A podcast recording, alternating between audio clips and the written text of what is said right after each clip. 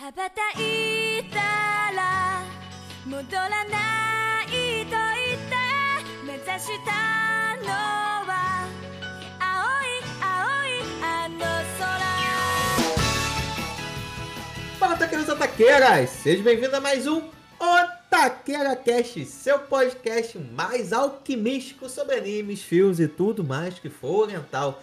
E no centésimo episódio do Otaqueira de hoje, finalmente vamos falar desse anime que é o mais bem avaliado no My Anime List. Hoje vamos falar sobre Full Metal Alchemist Brotherhood. E para me ajudar a completar esse circo de transmutação, temos a que, se pudesse, transmutaria uma voz nova para ela. Jana, alquimista da voz rouca, Monteiro. Olá, pessoal. E eu ainda acho que o Fullmetal Alchemist clássico de 2003 e o Brotherhood são igualmente maravilhosos. Também temos aí que tem como pecado capital Agura, o Mesto. Olá pessoal, aqui é o Mestor. E minha dúvida é: existe automail só para braços e pernas ou para outros membros também? Você tá precisando, cara? Aconteceu alguma coisa? Não, tá mas bem? para aumentar a performance a gente sacrifícios. Eita, coitada da Carol, hein? É, Carol. Dependendo da performance, coitada, nada. Também temos a que trocaria o dedo mindinho do pé para passar no Enem, Yazon. E aí, gente, demorou, mas saiu. E eu tô muito, muito, muito feliz em gravar esse anime que é o dono do meu coração de todos os tempos. E, para fechar nosso circo de transmutação, temos a que trocaria seu braço para prender a alma da Bia em algum pop funko, Bu Mesquita do Farofa Geek. Oi, pessoal, mais uma vez é um prazer estar aqui com vocês para falar sobre esse anime. E eu tô aqui para descobrir por que que se chama Full Metal Alchemist dois pontos Brotherhood, porque eu não, não tô entendendo nada se existe um outro. Vamos ver aí, vocês vão explicar isso. Então, meus otakus e sem mais enrolação, prepare suas pedras filosofais, troque um braço ou uma perna para não perder o episódio de hoje, junte as mãos para aumentar o som, aperte o play e vambora!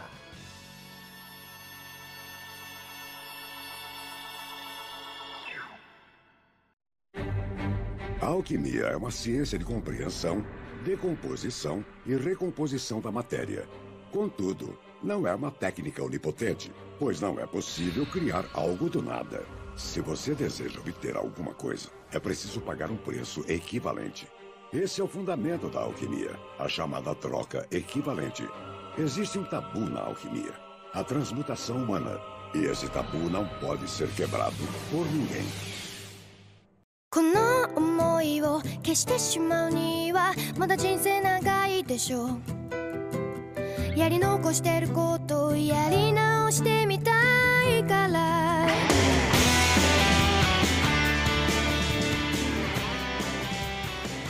Então, meu povo, finalmente alcançamos a marca dos 100 Otaqueira Cash, meu povo!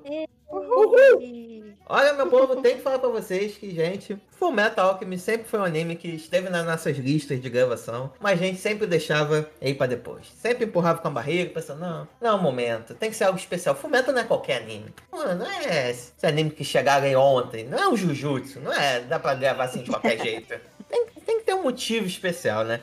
E finalmente, os astros se alinharam, o eclipse aconteceu, e agora, finalmente, vamos gravar sobre Fullmetal e declarar aqui todo o nosso amor por esse anime, né? Mas antes disso, antes disso, eu tô aqui um pequeno conflito, porque normalmente, sempre que temos aqui um convidado na hora de puxar a sinopse, o convidado tem prioridade na hora de trazer a sinopse. Só que eu sei que todo mundo gostaria de fazer a sinopse. O que que vamos fazer? Fingir ser educado e deixar a Bu falar, ou alguém vai puxar a frente? Considerando também que eu não sei por que é Brotherhood e, e, e não, acho que é melhor agora a Mana tomar as rédeas disso. Pois é, gente. Fullmetal Alchemist, enfim, é um anime baseado no homônimo mangá da obra, né? Fullmetal Alchemist também. E na verdade esse é o nome inglesado, né? O original é Hagane no Rekinjutsushi. Ainda tô chocada por isso. Pois é, a Jana ela descobriu tem um pouquinho tempo e foi chocante. Foi chocante, né, Jana, pra você, amiga? Um impacto que você nem imagina. A gente tava falando de nomes originais que a gente acha um saco saco, né? Quando traduzem pro inglês, a gente fica falando pro inglês, tipo, Demon Slayer, sendo que não tem porquê, né? Porque hoje a gente fala o nome original em japonês, ou a gente fala o nome portuguesado, né? Tradução em português. E, enfim, a gente. Diga por vocês, eu adoro quando traduz. Hoje em dia tá impossível dizer os nomes, gente. Não dá. Esse não é o nome original do. do não é Full Metal Alchemist, porque até na, Não. no meio do comercial é Full Metal Alchemist. Mas isso eu tenho quase certeza que é a edição da versão americana, né? Caraca, sabia não. Porque o original é Hagane, que é aço, Norekinjutsushi, que é alquimista, né? Então, alquimista de aço. Sushi, existe a palavra sushi fora do sushi? Não. Não, jutsushi, não é sushi sozinho. Ere- a Ah, palavra não é tá. sushi, a palavra é Rekinjutsushi. Rekinjutsu sushi. Alquimista. Ah, Ou seja, isso sushi. Nível 2, Jackson. Jutsu é qualquer. É, É o que tem no Naruto. Qualquer poder que você invoca. tô tentando achar um termo. Não é exatamente uma luta, mas é um ofício, sabe? Jutsu. hum. Então, Genjutsu, Jujutsu é, tipo. Jujutsu, aham. É, Tá. tipo isso. É o ofício da Esse Ju. chi é de pessoa. É, é, tipo isso. Mas enfim, o original não é Fullmetal Alchemist, né? Esse é o nome que a gente conhece aqui no Ocidente, mas esse eu acho que é uma das poucas exceções que eu não consigo me referir a ele como original, assim. Eu, eu conheci como Fullmetal e vou morrer falando Fullmetal, assim. Ai meu Deus, Dragon Ball é Dragon Ball mesmo, né? Eu acho que é, é, é. E Sensei? É Senseiya? Sim, é Senseiya. Sentoseiya, na verdade, né? falam. Ah, sim, é claro. Sentoseiya. Eles não têm o, o consoante muda no final, né? Então eles adicionam um, um O sempre. Nossa, a professora Raquel nesse momento tá orgulhosa. É, Raqueiro Sensei. Ou não, porque ela se enrolou pra lembrar o que que era Jutsu. Não, mas isso foi um extra. Eu não aprendi isso na aula dela, não. Se ela tivesse me ensinado, eu não teria esquecido. Mas, carteirada, hein? Ah, Mas então, gente, esse anime lindo que a gente conhece como Fullmetal Alchemist, ele se passa em um universo meio, não exatamente steampunk assim, mas ele tem uma tecnologia, uns ares assim de anos 30, anos 40. Ele se passa em um país que foi inspirado na Alemanha, né? As pessoas elas geralmente são loirinhas, de olhos claros, e existe alquimia nesse mundo, né? Então a gente acompanha a história de dois irmãos, os irmãos Elric. E esses dois irmãos, eles tinham um pai alquimista muito famoso, que é o Van Hohenheim, que a gente acompanha melhor nas outras temporadas, mas esse pai, enfim, por alguns motivos que a gente não compreende, ele vai embora. E fica só os dois irmãos com a mãe deles, que é a Turisha. E ah, acontece que um belo dia Pra não deixar de falar um belo dia. A Trisha, ela adoece e morre. E os irmãos, eles não conseguem superar, né? Eles ficaram órfãos, já que o pai abandonou eles. E eles querem trazer a mãe deles de volta. E aí, pra isso, eles utilizam a alquimia, que é a transmutação humana. Que, inclusive, o círculo de transmutação humana é uma das minhas tatuagens que eu tenho. É, por causa de Fullmetal Alchemist. E é aquela do quadril, mano. Ah, sei qual é. Agora faz sentido, é verdade. É, sim. Agora você conhece a referência, olha só que legal. o que que tá tentando transmutar no seu quadril? É. Várias coisas. Mas enfim, eles realizam esse procedimento de transmutação humana, que é um procedimento proibido nesse mundo. Mas eles não conseguem aceitar a perda da mãe, né? Eu acho que se eu tivesse essa possibilidade, eu também ia tentar fazer a mesma coisa, que nem eles. O procedimento dá errado. E existe uma lei, né, do, da alquimia que é a troca equivalente. Então, eles conseguiram até fazer um corpo que não era um corpo hum- humano, né? Era um corpo deformado, só que para fazer o pagamento da alma, entre aspas, que eles não estavam esperando, eles acharam que era só colocar um pinguinho de sangue e dar tudo certo. Mas eles tiveram que pagar o preço. E aí o preço foi uma perna do Agora eu não lembro se foi a perna ou se foi o braço, mas enfim, um desses membros do, do Ed, que eu chamo de Edo, que é, enfim, a- a- como eles chamam, né, no, no Japão, ele perde um membro e o Al, ele per, o Alphonse, ele perde o corpo inteiro. Então, eles começam a, essa jornada para conseguir o corpo deles de volta. É, o, quando o Al perde o, o corpo inteiro, o Ed ele sacrifica outro membro dele então ele fica sem um braço e sem uma perna para fixar a alma do, do Alphonse em uma armadura que eles tinham ali por perto. Então eles, quando eles percebem que dá tudo errado, eles abandonam essa, essa ideia, né, de transmutar a mãe deles. Eles veem que é impossível. E aí eles começam a jornada, que é a jornada que a gente acompanha é, através do anime, deles tentando conseguir os corpos deles de volta.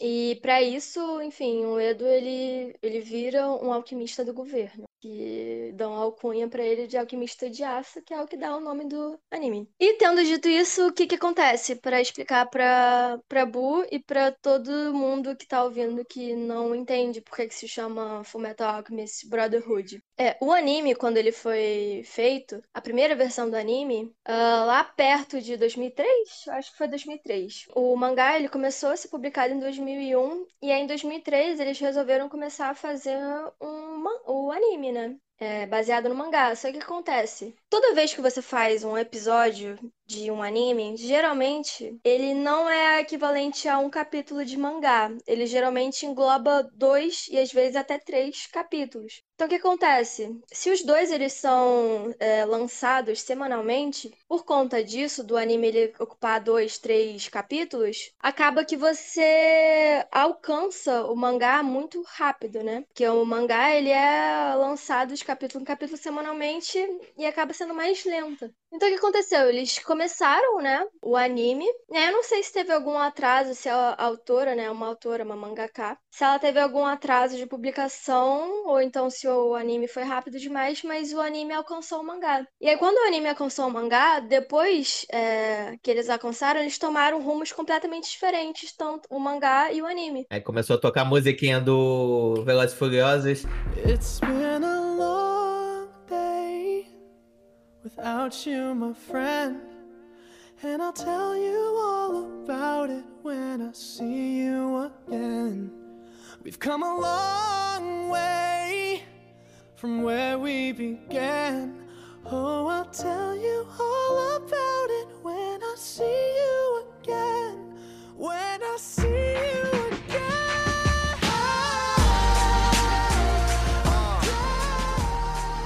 Aí cada um vai com lado.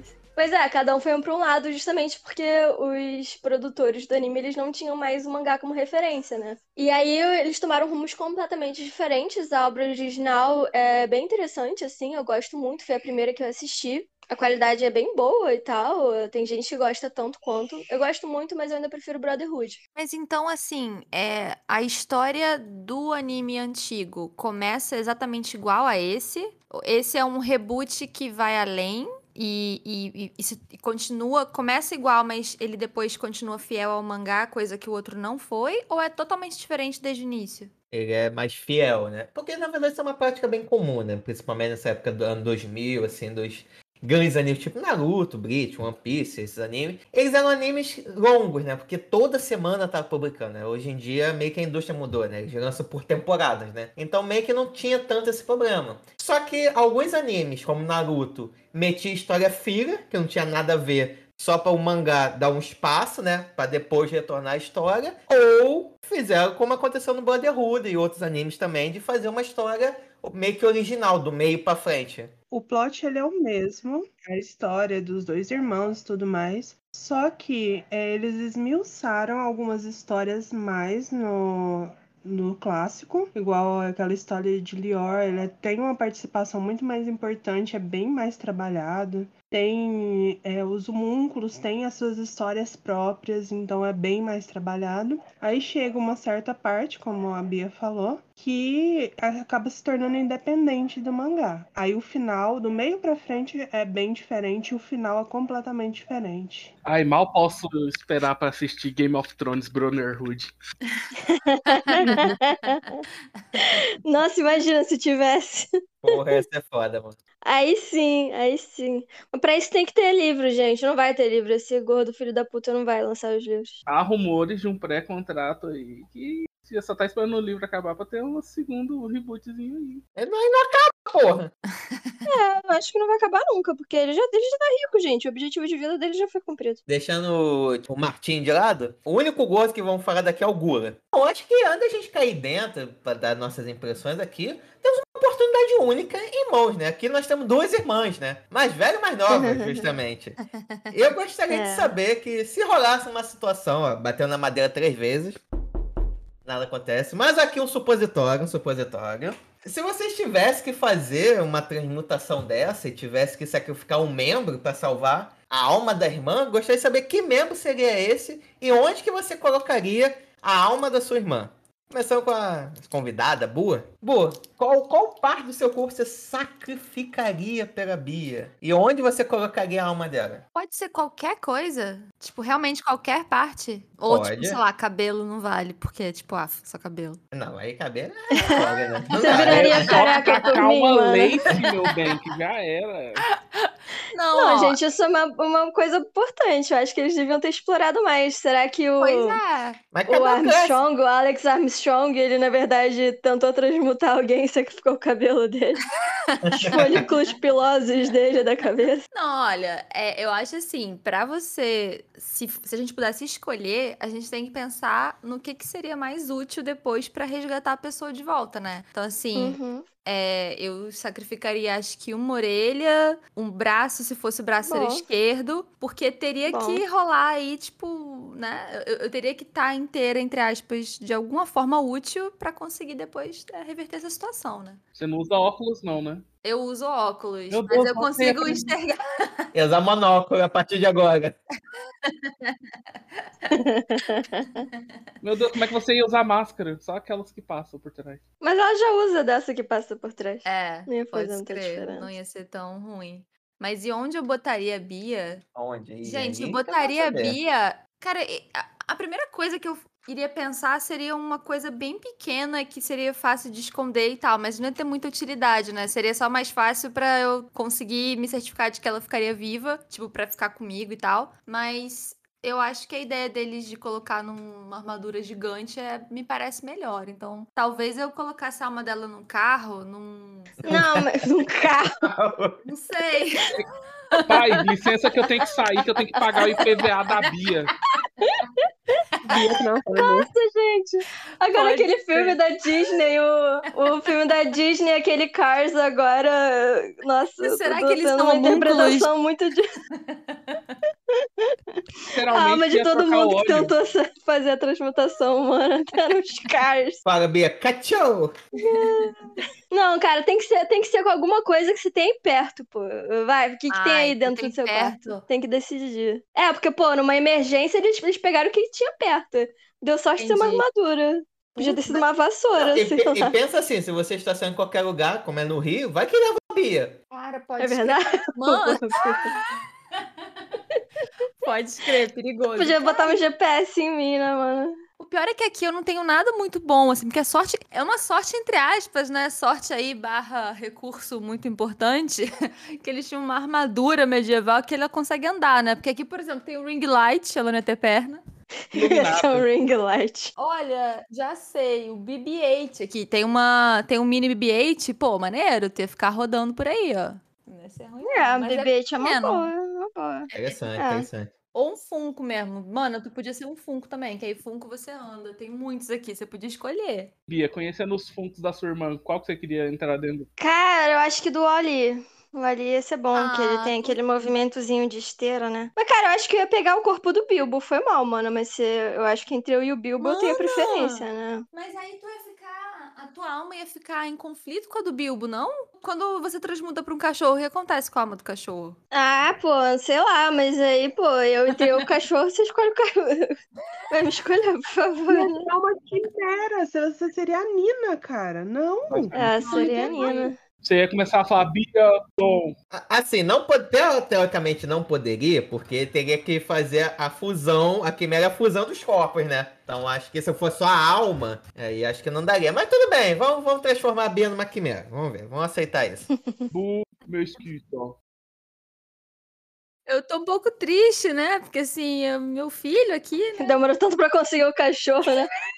Mas também, Bia, desculpa, mas aí você ia ter necessidades biológicas. Eu ia querer ir pro lugar onde eu não tivesse. Não tem que comer, não tem que respirar. é Você ia legal. ficar sem comer, tá bom. Ai, comer é muito bom, gente. Ficar sem comer pra sacrificar não ter mais sono, não ter mais negócio, eu toparia fácil. Mas aí você é, você é um pop funko. Você vai fazer o que da vida, cara? Você, você tem que se distrair um pouquinho, dormir um pouquinho pra distrair. Tu vai entrar lá no mundo do Toy Story, né? Vai ser maneiro. É. Tu vai participar da É. vida dele. Irmã, estou aqui.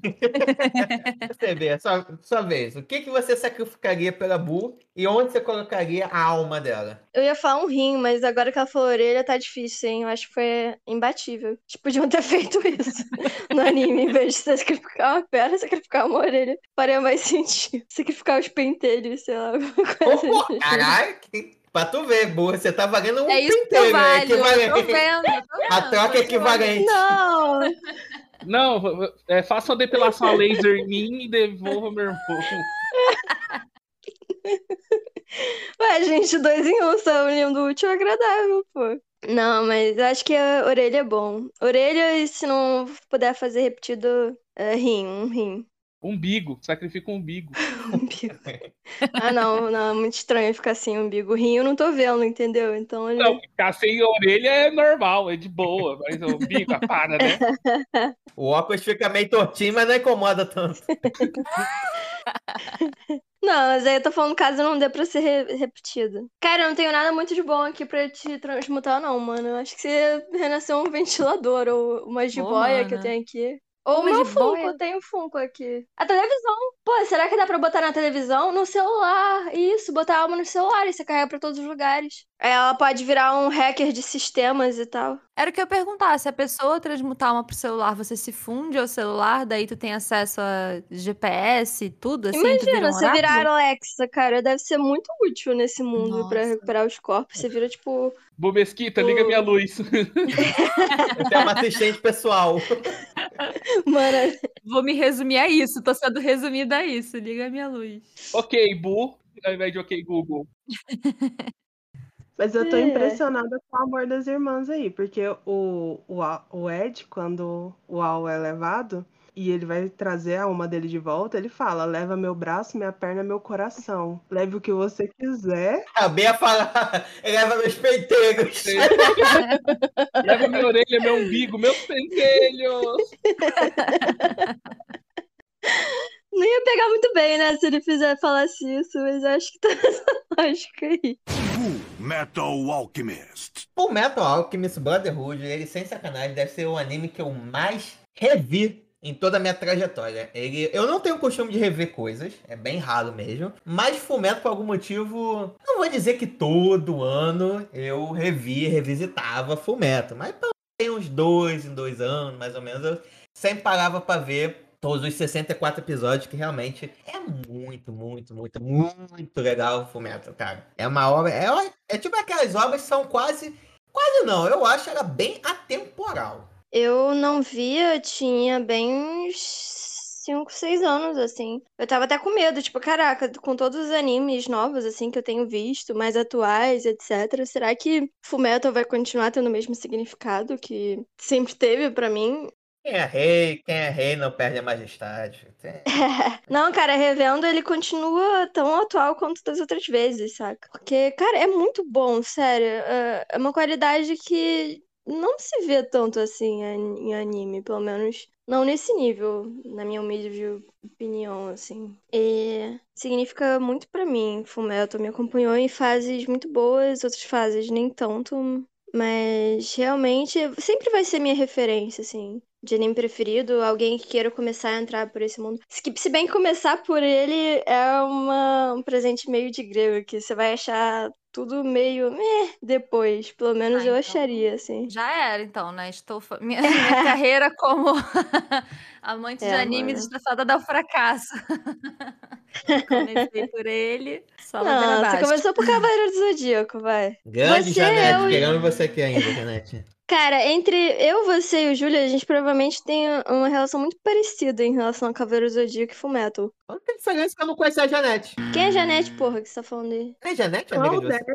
Claudete. Claudete! Ah, sério? Ele tá Eu falando da Claudete. Janete. Aí eu tô, tipo, dando um risinho assim, meio amarelo, tipo, tá ok, tá bom, Júlio. Eu achei que fosse apelido da Jana. Não. Ah, Janete. Nossa, nem tinha pensado nisso. Claudete. A Jana é muito alta pra chamar de Jané. Mas enfim, é. Mas, tipo, Cavaleiro do Zodíaco vai ser um anime que mora muito no meu coração. por toda a referência e tal, ter feito parte da minha infância. Apesar de eu não lembrar muito até eu ser adolescente. Mas, cara, Fumeto, é... ele mora no meu coração porque ele é muito bom, assim, Cavaleiro Zodíaco. Tem os problemas e tal. É bom porque é ruim, mas não, É. Fumeto é bom, ponto. Engraçado que eu tenho esse, essa memória afetiva maior com o clássico de 2003. É, eu já devo ter revisto ele, sei lá, mais de 10 vezes. Eu tenho muito carinho por ele. Foi, como a Bia falou também, foi um, um anime que eu conheci numa época muito complicada de mudanças na minha vida e tal. E eu carrego com muito carinho, sabe? E depois eu acabei conhecendo o Brotherhood também, de assistir várias vezes. E pra mim, é realmente não é, polemizando, pra mim os dois têm uma qualidade extremamente alta. Eu tenho igual carinho pelos dois. E eu realmente acho os dois um tão bom quanto o outro. Eu não faço essa discrepância igual a Bia de achar o Brotherhood. Eu acho que cada um tem os seus pontos mais altos e mais ok, porque não tem ponto baixo nesse anime. Mas cada um tem particularidades que, se juntasse os dois, seria o, o supra-suma dos animes. O É, que é, falta em um completa no outro, e os dois valem super a pena, e a história é incrivelmente boa nos dois. E eu tenho muito carinho pelas duas obras. O que me alegra nesse Brotherhood é que o final é mais felizinho, né? Então acaba sendo mais positivo, né? Nossa, agora eu fiquei curiosa, gente. Agora, meu Deus, um final felizinho pra outro na felizinho. Não, não, não guarda, curiosa. guarda a curiosidade. Tá, eu discordo tá da. Jona, mano, então pode ser que você tenha visões diferentes também. Nós temos aqui os dois calouros, né? O mestre que já tá, sei lá, chegando no terceiro período e a Bu que tá começando agora a faculdade dos animes. Tá no né? trote. É, Tô no trote. tá tomando trote aí. Eu quero saber você, né? Como é que foi essa primeira vibe, né? Porque o mestre, por gravar com a gente há muito tempo, ele ouve constantemente a gente falando de Fumeto, né? Mas nunca tinha assistido até hoje. Só agora eu precisei. É. Mas Fullmetal, minha primeira primeiro contato com Fullmetal foi bem lá atrás, com o clássico. Eu assisti acho que seis ou sete episódios do Fullmetal clássico na minha época de querer assistir anime pra pegar menininhas. Obviamente a galera falava muito e ia muito cosplay de Fullmetal Alchemist nos eventos animes aqui. Eu falei, ó, vai, vou tentar ver o que, que rola, né? Vou assistir um pouquinho. Tá aí um nicho inexplorado. Pior que não, não é inexplorado não, já tinha muita gente. Falei, ó, o menininho foi de Edward, então provavelmente as meninas conhecem Full Metal, vou assistir pra ter papo com elas, né? Assisti os 10 primeiros episódios e parei, não conseguia ir pra frente, não. Mas é- Ai, Everton. depois, anos depois, falaram finalmente que iam gravar Full Metal. Tchanã. E finalmente assisti, e realmente, é um anime muito bom, a história fechadinha, isso é muito divertido, tipo, principalmente na parte de que eles conseguem ligar pontos, não deixam muitas coisas abertas. Na verdade, acho que eles não deixam quase nada aberto né, no, no anime, então isso, isso é um diferencial gigantesco, porque muitas obras acabam, mas você vai ver, vai ficar um monte de ponta solta. Os enredos te prendem, os personagens são cativantes, os momentos são bastante impactantes e memoráveis. Então isso é muito legal também. Alguns momentos não tiveram tanto impacto pra mim, porque, tipo, obviamente, depois desse tempo todo, é óbvio que eu ia ter mil spoilers referente aos principais momentos, como a menina cachorrinho lá, isso aí é, tipo, é um dos maiores memes, é o maior meme de Full Metal Alchemist que existe na internet, ou a morte do Hughes também, que é tipo um outro meme que a galera faz muito, saca? Então, principalmente quando chega perto do dia dos pais, a galera sempre cita ele lá. E então assim é, alguns grandes momentos de Fullmetal acabou que eu não tive o impacto que vocês tiveram assim porque eu já sabia o que, que acontecia devido à internet não perdoar né a É. internet joga mesmo e tipo a curiosidade minha de entender o meme meio que é aquela coisa, tipo, eu não entendi. Aí, obvi- obviamente, alguém vai falar que não entendeu no comentário e eles vão explicar lá, saca? Perdoa não, rapidinho, mestre. Perdoa não, garoto. Anime 2003. Toma vergonha essa cara, né? Você que é errado aqui desse caso na internet, é você. Não, então, eu tô falando, tipo, a internet não, não ia deixar um anime de 2003, tipo, pa- passou da regra do spoiler, né? Do tempo do spoiler lá. Então, assim, é, acho que realmente, pra vocês, deve ter sido muito mais legal esses tipos de cenas, as principais cenas, assim, o impacto delas, porque vocês já basicamente tiveram um primeiro contato com elas e deve ter, uau! Eu não tive esse fator uau para as principais cenas assim mais impactantes, mas não estragou a, a experiência não. Pelo contrário, foi divertido entender que eu adoro ver memes num contexto, saca? Você vê aquela figura do meme, aí de repente você vê o meme encaixado no contexto real dele, saca? Que na maioria das vezes nunca tem a ver com os memes que a galera posta. Mas que é divertido você pegar e virar o Capitão América apontando o dedo falando, eu entendi essa referência. Show, show. E, cara, uma, uma experiência legal que é pra eu reassistir, né, pra gravar o episódio de hoje, é assistir com a, com a 10 de 10, a mais cremosa, né, com a Tamires, né. E foi muito legal pra ver que ela também, assim, ela viu pouquíssimos animes na vida dela, assiste mais às vezes comigo. E foi muito legal ver a experiência, que no começo ela tava meio assim, ah, tá, legal, vou assistir. Aí vai passando episódio, episódio, episódio. Chegou um momento que quem tava me chamando pra assistir era ela. Falei, pô, vamos assistir um fumetinho hoje? Vamos lá, vamos lá, fumeto. Durante o almoço, assim, vamos, vamos, vamos. Então foi Ai, muito legal. Só acho que isso mostra o peso da obra, né? Você também, né, mano? A gente não assiste juntos, que a gente não mora, mora juntas, mas você também já não tava mais assistindo porque você tinha aqui, né? Não, não, nem um pouco, assim, foi, foi curioso, porque eu comecei a assistir exatamente como sua namorada, Júlia, eu tava assim, cara, eu não sei, sabe quando você tá achando que você não vai curtir muito por algum motivo? Mas eu falei, Uhum. não, pô, a Mana sempre falou pra assistir, vamos lá, vou dar essa chance. E aí eu comecei, eu não tava tão engajada, pois é, eu não tava tão engajada, eu tava tipo, ah, não, beleza. Mas assim, algo aconteceu, já sei o que aconteceu, foi, na verdade foi muito, muito no início mesmo, foi no episódio da Nina, né? Acho que foi É. o segundo episódio, terceiro, eu já fiquei assim, caraca, aí eu mandei uma É, mensagem shit pra Bia, real. por que que você me mandou ver isso? Eu sou muito que, empática. Por que, que você fez isso? Eu já, já cho- Se eu quiser chorar, eu assisto, assisto This Is Us, entendeu? Não tava assistindo Fullmetal Alchemist. Boa série Daí- também. Fica aqui a recomendação extra, é boa. Pois é, daí, enfim, mas foi, a partir do momento desse episódio eu fiquei completamente engajada. E aí o que eu gostei muito na série é que, assim, a minha referência de anime. Tirando o CDZ, que CDZ, o anime foi o que a Bia falou, assim, eu rio de CDZ, não porque ele quer que eu ria, mas é porque é, é ruim, é muito bom porque ele é ruim. é perfeito, né? Tipo, eu vou. eu vou usar meu poder contra você. Quer dizer que você vai usar o seu poder contra mim? Não. Enfim, aquela coisa, Sim, eu né? vou usar meu poder contra você.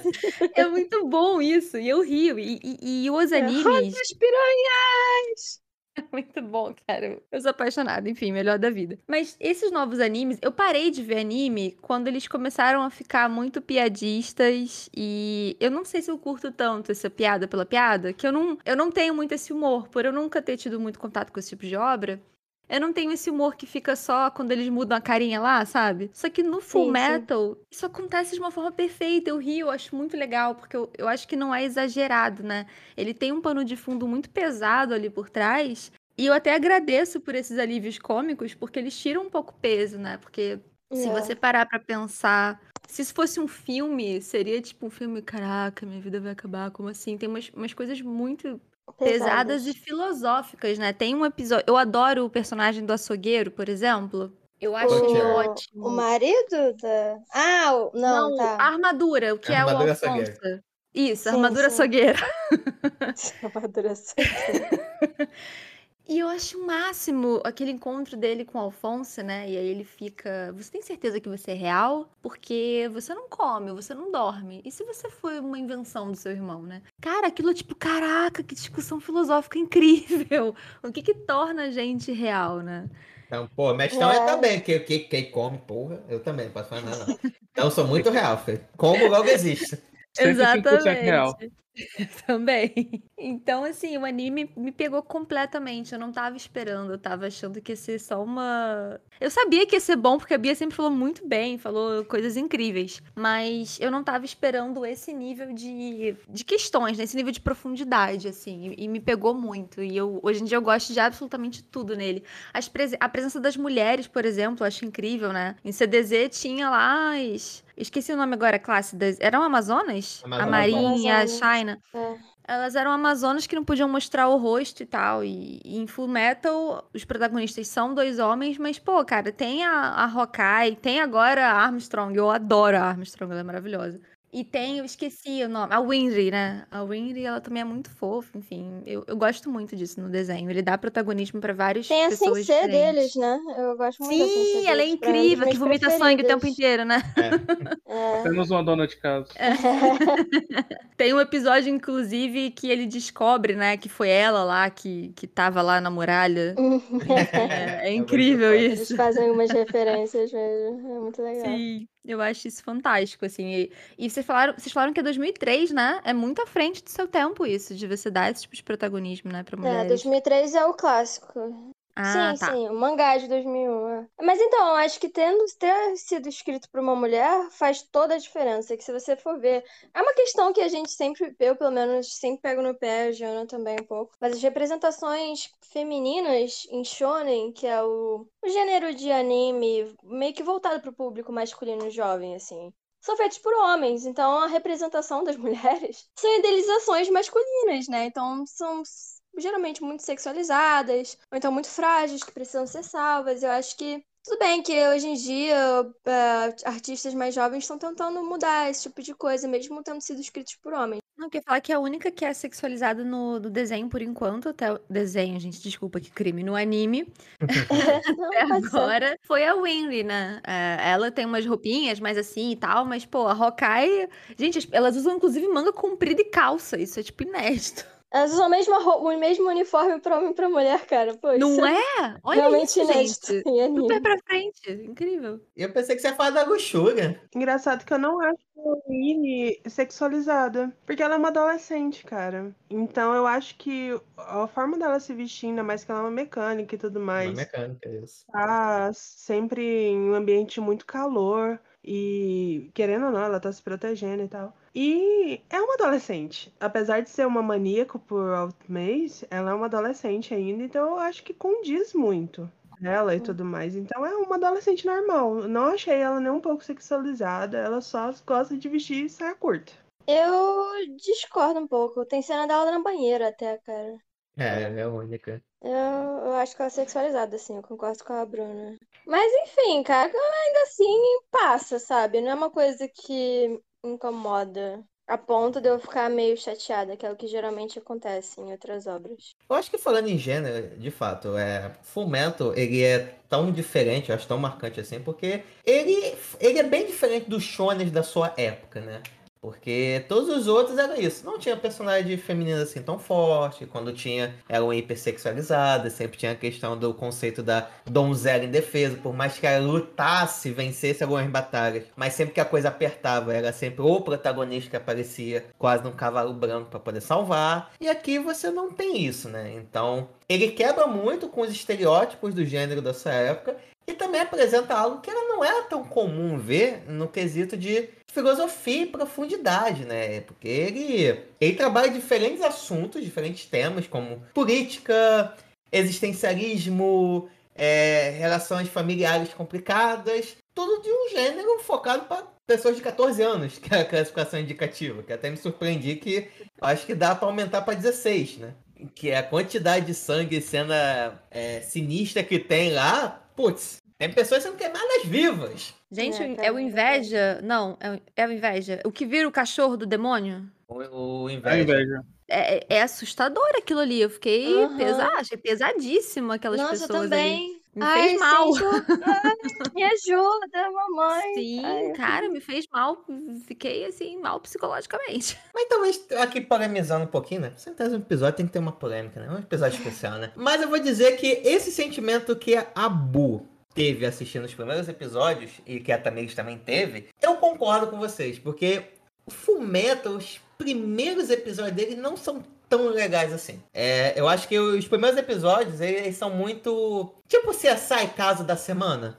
Que é- parece que a histó- Sim, é Total. muito. Ah, agora eu estou aqui na central. Aí depois eu vou pra Niori. E as coisas parecem que não tem muita conexão do tipo. Casinho da Sim. semana.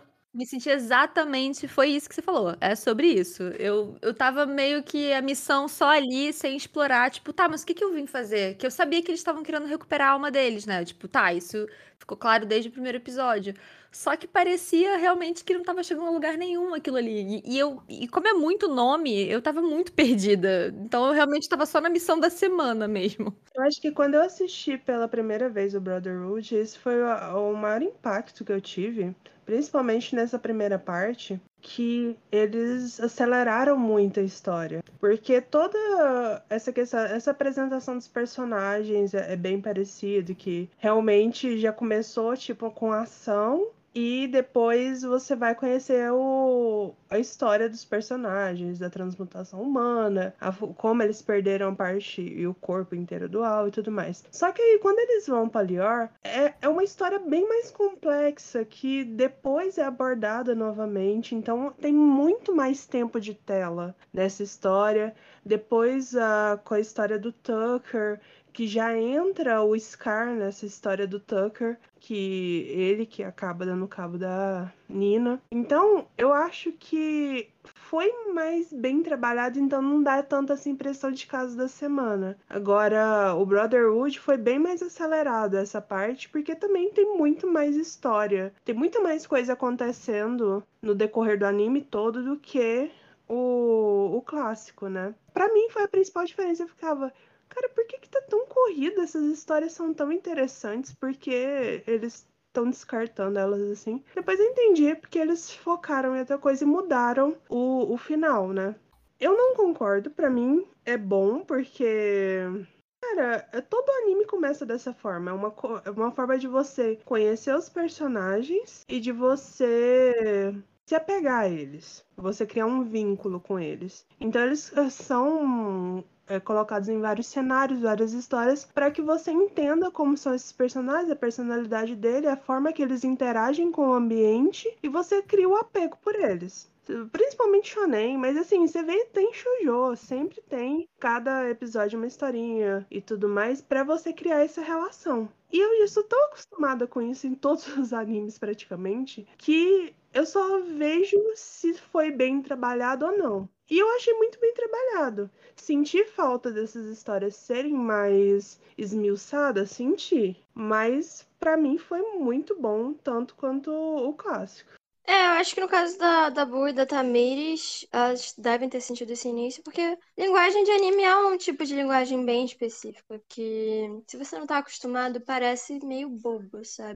Mas eu, eu não tive muito essa vibe assistindo o Fullmetal. É, mesmo não tendo assistido muita coisa, né? Quando eu assisti, eu ainda via muito poucos animes. Mas, cara, como tem logo, assim, nos primeiros episódios, primeiras cenas, a transmutação, né, que eles tentam fazer da mãe deles, aí um lá perde a perna e é, tipo, sangue pra todos os lados. Isso já me prendeu, cara, assim, sabe? E eu meio que já sentia que, apesar daquele, da, do início um pouco mais lento, que como a Jana disse, característico, assim, de anime, eu sabia que ia ter mais coisa por trás, então... Cara, mas não, não é. Esse problema. é um recurso narrativo que tem muito em seriado também. Não é só de anime. Porque você não conhece aquelas pessoas, você precisa conhecer eles para poder se apegar à história. Sim, eu tô falando mais da linguagem própria de anime mesmo, assim, sabe? Como a Bruna falou. De... É, eu realmente senti isso, né? De como eu nunca, eu não sou tão familiarizada, tava meio bobo. Acho que a Bia falou bem a palavra. Só que Hoje em dia eu já tô adorando. Eu acho que se eu vir mais animes, eu também vou passar a achar isso o máximo, né? Se quiser mais recomendações, pode ficar chamado Otaqueira aí. Pô, assim que terminar, eu já quero saber qual é o próximo que eu tenho que assistir.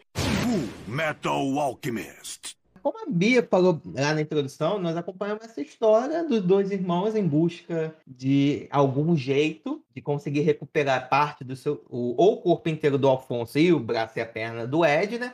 E nisso existe um elemento que eles vão em busca muito, que é a questão da pedra filosofal, né? E era porque dentro da própria, dentro do universo de Fumeto, que eu acho que é muito legal, e putz, ciência, por que você não deixa alquimia existir? Deixa? Nunca te pedi nada. Alquimia é tão legal, gente. É, e dentro desse universo, nós temos uma lei, que é a lei da troca equivalente. Ou seja, para você fazer uma coisa, você precisa trocar algo de mesmo valor. E a pedra filosofal, ela teoricamente, pelos contos, né, pelas lendas, você conseguiria impedir disso acontecer. Você não precisaria seguir essa lei da alquimia da troca equivalente. Então você começa a acompanhar essa jornada e em vários momentos onde ele tem esse encontro com essa pedra filosofal. Desde o primeiro episódio, né, quando eles estão lutando contra o alquimista do gelo, né? Ele já vem esse contato e vê o quão poderosa é a pedra. E aqui eu penso um pequeno parênteses, né? Quando você vê aquele primeiro episódio e vê o cara lutando contra o King Bride, fala, porra, cara, você nunca teve chance, meu irmão. Foi mal, cara. Tem que fazer muito cubinho de gelo para derrubar. O que, o que você já vê é o seguinte, que normalmente quando você tem uma figura, um líder assim, né?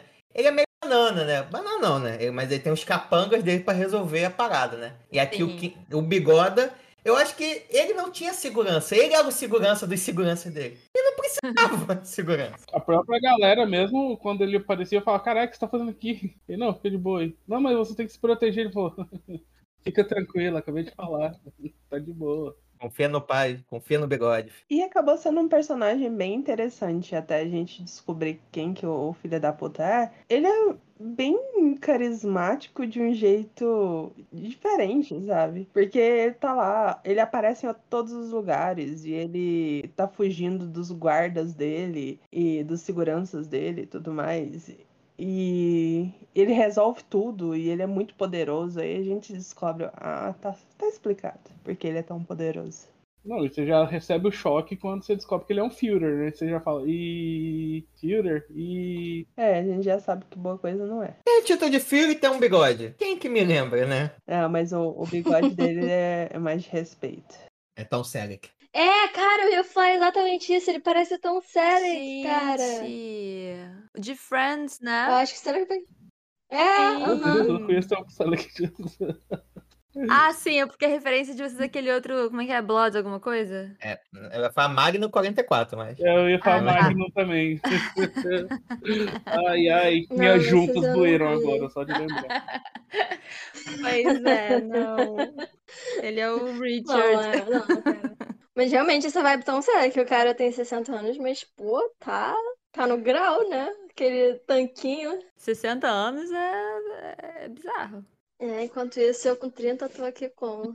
Mas até mesmo esses primeiros episódios, por mais que causem alguns essa vibe meio, meio chatinha de não ter costume, né? Ele tem coisas legais. Tipo, o episódio de Leo, ele é muito interessante porque aí ele já começa ele te apresenta um personagem meio ateu, né? Que é o Ed. Uhum. Você vê toda aquela seita uhum. ali, né? Tudo em volta de um deus único, né? Parece Poseidon, né? Mas aí é o deus sol deles lá. E ele, tipo assim, não, não vai, cara. Ele não vai ressuscitar teu, teu namorado. Você quer saber como é que faz um ser humano? É isso. É tanto de carbono, tanto de enxofre, sangue.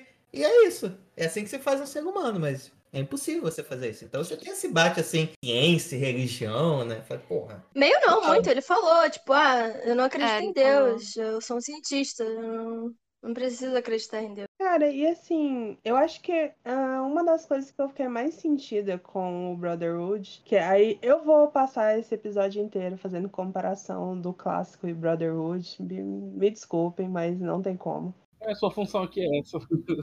Esse arco de Lior, ele é tão trabalhado, tão bem trabalhado no clássico.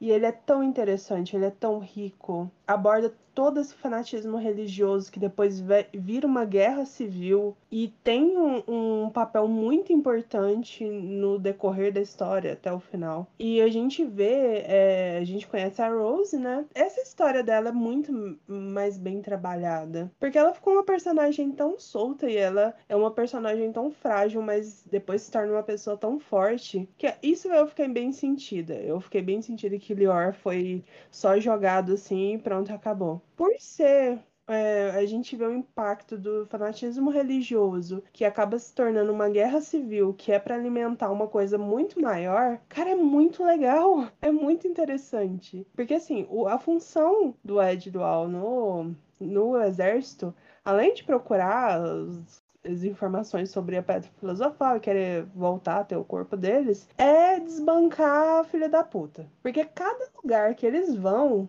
eles fazem uma bagunça diferente. Eles acabam com o Cornelo lá no em Lior. Eles acabam com o Yoki lá nas minas. Ah, não, esse também é do, é do clássico. Ai, que merda. Mas eles explicam no, no Brotherhood. O Yoki cita o que, que aconteceu nas minas, né? É só um flashbackzinho rapidão. É. Então, é- eles vivem pra isso, desbancar filho da puta. Então é muito engraçado o tanto de inimigo que eles fazem, o tanto de coisa que eles aprontam. E que acaba sendo revolucionário pro bem ou pro mal, como foi em Lior, começar depois uma guerra civil. E, cara, realmente, essa são dois pontos que eu é, sempre fico muito sentida quando eu vejo Brotherhood, que é a questão de Lior, que eu acho incrível. E também a, a história dos homúnculos. Isso eu sempre vou falar. Ah, O arco dos.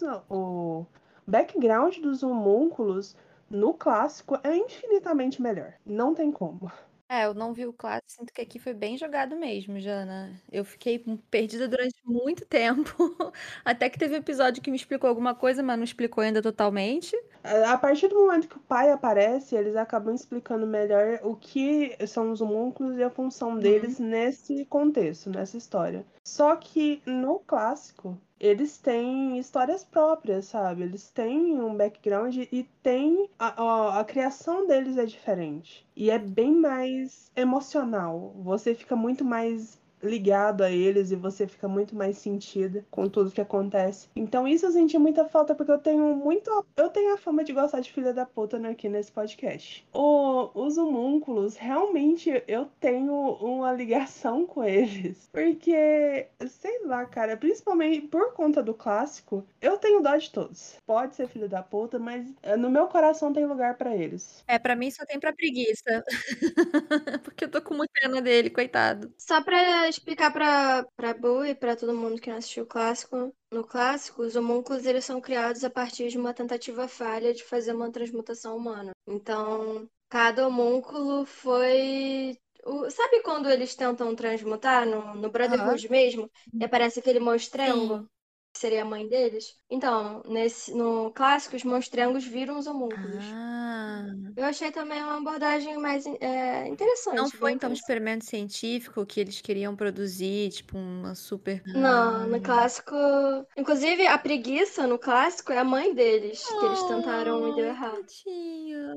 A Ira é o filho da Sensei. O, só o Ira, que, é, que na verdade é a vaidade, que é soberba, né? Que a história dele continua sendo realmente. Ele foi no treinamento e tudo mais. Nossa, tem bastante liberdade criativa, então, né? É, a Luxúria, ela era namorada da irmã do, do irmão da Scar. E o Scar era apaixonado por ela. A história dela é, É, incrível. esse arco foi o que eu mais senti falta do, do Nossa, clássico, na eu verdade. senti muita falta, porque é muito bom. Nossa, muito Cara, a Lucy, ela, ela morreu tão rápido no, no Brotherhood, né, cara? Eu achei isso um erro, não um erro assim, mas ela parecia tão importante. Ela foi a primeira homúnculo que apareceu. Foi o tipo, caraca, o Exato. que que tá acontecendo aqui? Ela morreu muito fácil. Foi tipo, cara, fiz pra nada. Ela tem todo um visual também, Sim. né? Tipo, É, cara, eu fiquei, eu fiquei bolada com essa morte. Por conta de, de ter todo esse background da luxúria, a, a história do Scar é contada mais detalhadamente e é bem mais interessante também. O Scar, a gente acaba sentindo mais apego por ele a partir do momento que a Mei-chan aparece. Aí a gente começa a ter mais esse carinho, por mais que a gente sabe de tudo que aconteceu em Chival, a gente tem acaba sentindo mais carinho por eles, por assim dizer, por conta da menininha. Agora não, no, no clássico, o, a história do Scar é muito mais bem abordada, o passado dele, o, é, a relação dele com o irmão, tem esse triângulo amoroso com a Luxúria, que era um- uma Estivaliana também. E, cara, eu isso eu que senti muita falta. Eu acho que. Por isso que eu falo que se fundir os dois animes, vai ser o supra-sumo dos animes. Porque tem muita coisa boa do clássico que acabou não sendo abordado no. A, a- a história foi diferente no, no Brotherhood e que o clássico é superior. Da mesma forma que nunca na vida eu deixaria de fora a Ar- Armstrong. Porque ela é perfeita. Ela é É perfeita. a general mais incrível que aparece né, em todo esse anime. Então, todo esse arco de Briggs não existe na, no clássico. A única irmã Arm- do Alex Armstrong que aparece é a, a bonitinha lá, que é toda fofa, extremamente forte, levanta um piano, ela é a única que aparece na, na versão clássica. Então não essa... tem a muralha? Não, não tem. Na versão clássica não tem. Então isso é uma coisa incrível que eles trouxeram. É que eles tiveram que inventar tudo na cabeça deles, né? No Isso. clássico. Depois de um determinado momento, eles não conseguiam adivinhar o que, que a autora tinha em mente, né? É, e fizeram muito bom trabalho, porque tem muita gente que. É, eu acho que fizeram um bom critica- trabalho. É, porque tem muita gente que critica é, as obras que não seguiram o mangá, igual foi o, o, o caso do Van Helsing. Eu gosto muito do clássico, mas todo mundo fala que o, o que saiu depois do remake é muito melhor. E é. E que como se o clássico fosse ruim. É, em, em Fruit Basket aconteceu o mesmo. Por mais que o início seja parecido, igual, né? É, o, o final realmente ficou ruim. Agora, no não teve isso. Porque é uma história. Acabou sendo uma história independente que é tão boa quanto, só que mais, não é fiel ao mangá. É uma história independente usando aqueles personagens e usando o plot. Mas é muito bom. É muito bem feito, é muito bem trabalhado. O final pode ter deixado um pouco a desejar, mas eles fizeram um filme para complementar esse final da mesma forma que fizeram em Evangelho. Mas em Evangelho foi porque ninguém entendeu o final. Aí tiveram que fazer o The End. Parabéns, parabéns. Então acabaram saindo, lançando um filme logo depois que saiu o final, que é maravilhoso também. Fechou muito bem a história. E legal, tem na Netflix? O clássico não. É só Brotherhood. O que tem na Ok. locadora vermelha, se tiver o filme, é o live action, passe longe dele. Ah, tá bom. Cara, não, é assim. Eu gostei. Ai, Jesus, não. Feito, gente. A Jana gosta. O que, que a Jana não gosta, gente? É porque assim, gente, live action, a gente. É, não, o de Death Note eu não gostei, que não é Death Note, por exemplo. O americano. Mas, cara, não ficou ruim. Só assim, eu acho que eles poderiam ter gastado um pouquinho mais nas perucas, que ficou meio. Porra, que a peruquinha do Ed tava ridícula, hein? Já vi cosplays melhores, hein? Medo. Então. Metal Alchemist. Eu, eu acho que um ponto de virada, que pra mim, pelo menos a história deu uma engranada, é logo após, ou também outro episódio que é amplamente conhecido, que é a, que é a Nina, né? O, do Show Turkey, né? Outro episódio também é conhecido, mas principalmente a partir da morte do Ruiz. Que essa morte, por mais que eu já tenha visto algumas vezes, ela ainda dói na alma. Era.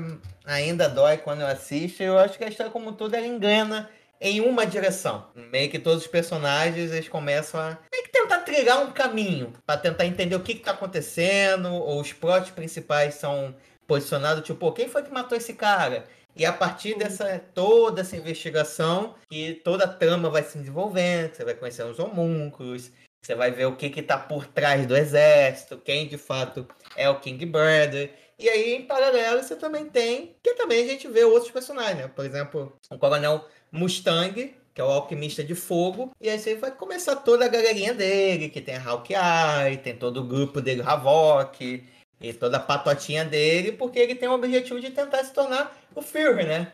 Muito por causa de outro tema, que também, cara, é mais atual impossível, gra- por causa da guerra civil que acontece em Estival, né?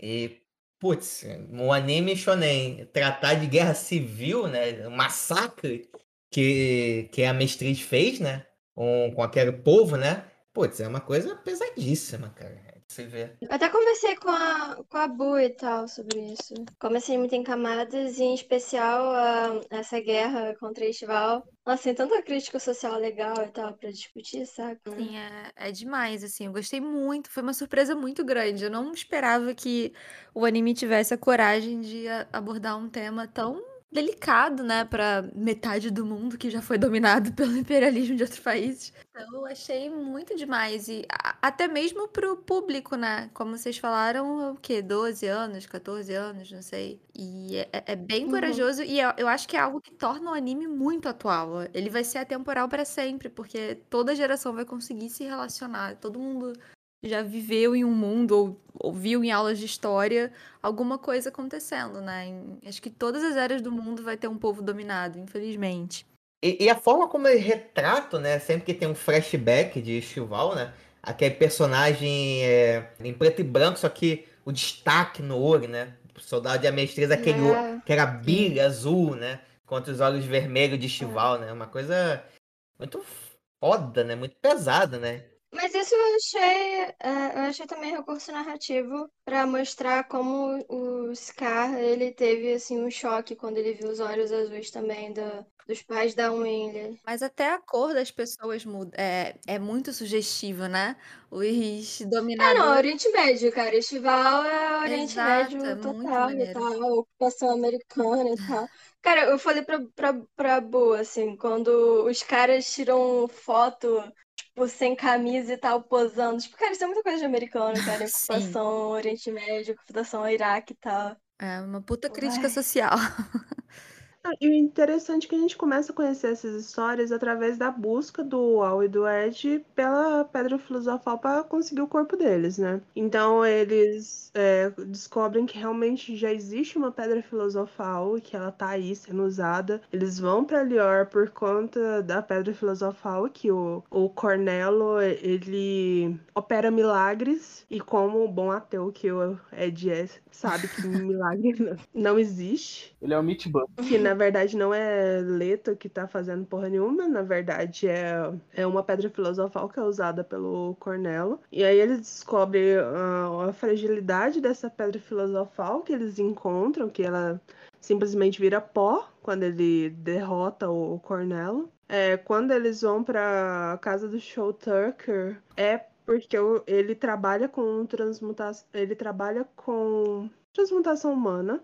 Não o tabu, mas ele cria qui- quimeras que conseguem. Na verdade, ele é especializado em quimeras e ele consegue criar quimeras que conseguem falar. E todas as quimeras são a- apenas animais, não tem uma comunicação clara com os humanos. E ele consegue criar essa quimera, a gente descobre que é da pior maneira possível, que é uma- um outro tipo de tabu, que é você fazer uma quimera que é uma junção de humano com animal. Que aí é a cena que o- até o mestre comentou, que é a mais triste, uma das mais É. tristes de, de Fullmetal, que é da Nina, né? Muito a gente é pesado. apresentado ao Scar, que a gente descobre que existe um- uma outra forma de da alquimia ser apresentada por aquele braço dele. E mais pra frente a gente vai descobrindo o que é aquilo e como aquela alquimia existe. E quando a gente vai pro quinto laboratório, que é quando a gente conhece as armaduras, que, gente, o Barry é, pode ser um filho da puta, um assassino e tudo mais. Mas ele é um- a armadura mais carismática. O, o Alck me desculpe, mas ele é a armadura mais carismática que existe. Ele é muito engraçado.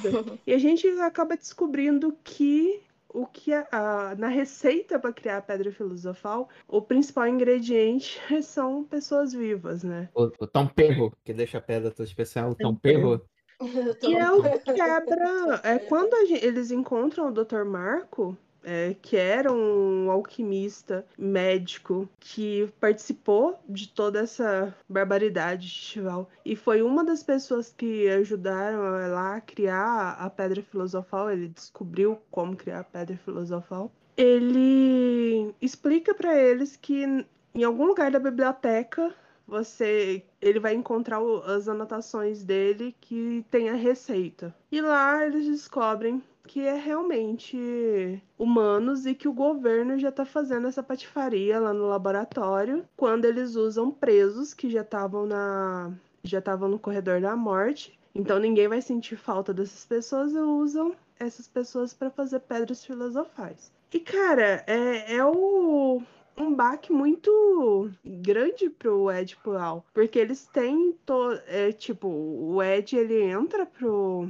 pro exército, mas com o. A firme convicção que ele nunca vai matar ninguém. Ele realmente é contra a índole dele, é contra tudo que ele acredita, o fato de tirar a vida de uma pessoa. Para ele é inadmissível.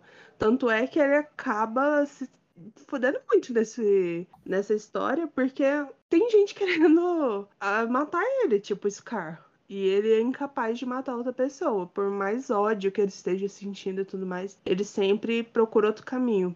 E quando ele descobre que para conseguir o que ele quer, que é trazer o, o Al de volta, recuperar o, a perna e o braço dele, e para poder usar essa pedra filosofal, ele teria que matar, sei lá, dezenas, centenas, milhares de pessoas, isso destrói eles. Essa história do quinto laboratório é quando a gente percebe que o governo tem o dedo nessa sujeira toda, né? É aí que entra o Hugs, que ele é o primeiro a ligar os pontos e entender o que está acontecendo. E por conta disso, ele não é uma pessoa importante para os planos, então ele é descartável e os homúnculos, eles são a função deles nessa história são descartar as pessoas desnecessárias que falam É o demais. seu né? queridinho, um dos seus queridinhos que fazem isso. Um dos seus homúnculos tão fofinho. Cara, e realmente, essa, essa, essa morte é igual nos dois animes e ela é triste, é- ela é sofrida. Porque ele é muito legal. Ele é um pai foda. Ótimo é- pai, é isso. extremamente amoroso. Sempre oferece um quarto pra todo mundo, quando tá de passagem pela central. Faz o pessoal economizar com o hotel. Porra, tem- oferece uma tortinha de maçã. Daí que a esposa dele faz com tanto carinho, deu até receita pra mim. E ele é assim, ele é o paizão lá. Ele cuida também do Mustang e aí quer ajudar ele pro topo. E ele é muito. Ah, ele é muito incrível, gente. Então a gente perder esse personagem é, é tão triste.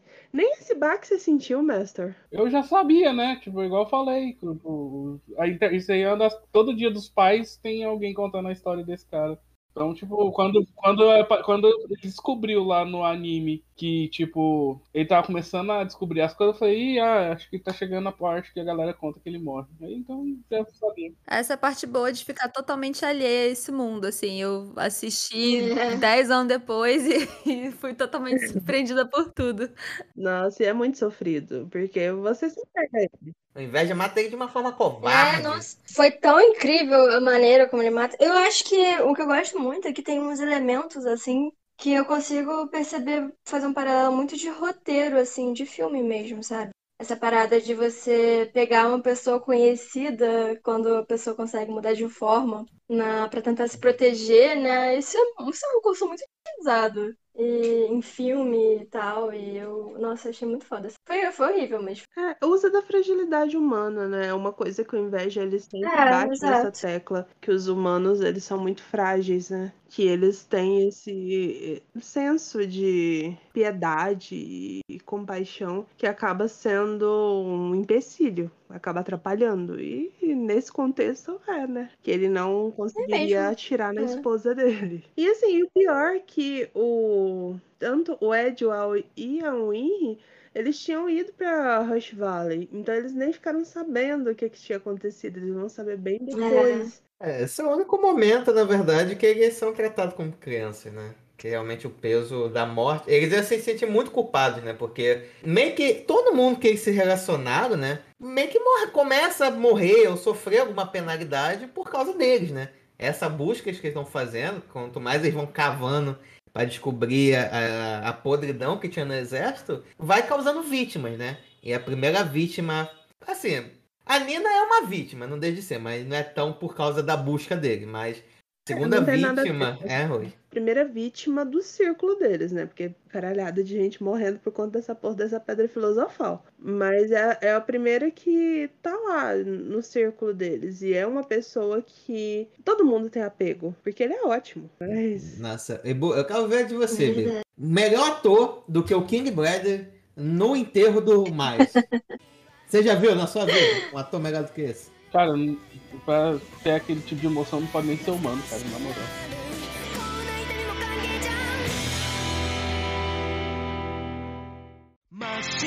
な景色に今誘われて僕は行くよまだ見ぬ世界へ Pra mim, cenas top do, do anime. Essa cena do, da Hawkeye, é, descobrindo que o selinho é um únculo. E toda o, essa parte que eles estão dentro da barriga do Gluttony. Eu amo essa parte. Nossa, eu amo essa parte. Eu acho tão legal. Não, primeiro a gente tem que, só pra seguir a linha da história, pra saber como eles chegaram lá. É, quando eles vão pra Rush Valley, é, a Rin fica lá pra aprender mais sobre Ultimates, né? E o Ed o Al vai conhecer a melhor personagem desse anime. Eu adoro Armstrong, mas a Izumi Kurtz é perfeita, que é a Sensei. Já chega lá dando o pé na cara dos dois, porque eles são um- uns discípulos atrevidos. Eu amo ela. Ela é perfeita, gente. A gente descobre que ela tem uma doença lá, que ela fica vomitando sangue o tempo todo. Não tem alguns órgãos internos, né? Coisa boba. Tomando Doflex já fica boa. Quando elas se encontram, ela percebe que a armadura do Alta vazia, que foi onde o Ed fixou a alma, e que o braço e a perna do Ed é um Ultimate. E nisso ela percebe que eles fizeram o que não deveriam ter feito, que é tentar a transmutação humana. E a gente descobre que ela fez o mesmo. Por isso que ela vomita sangue. Ela teve que dar nessa troca equivalente alguns órgãos. O arranjo que foi feito no para ela continuar viva, né, sem os órgãos, faz com que a saúde dela seja muito fragilizada. E a gente descobre que eles fizeram um treinamento muito intenso com ela, foram jogar numa ilha. Se a saúde dela é fragilizada, o que, que é a minha? Imagina se ela não ficasse desmaiando e vomitando sangue o tempo todo, essa mulher seria o demônio. Ela seria Deus.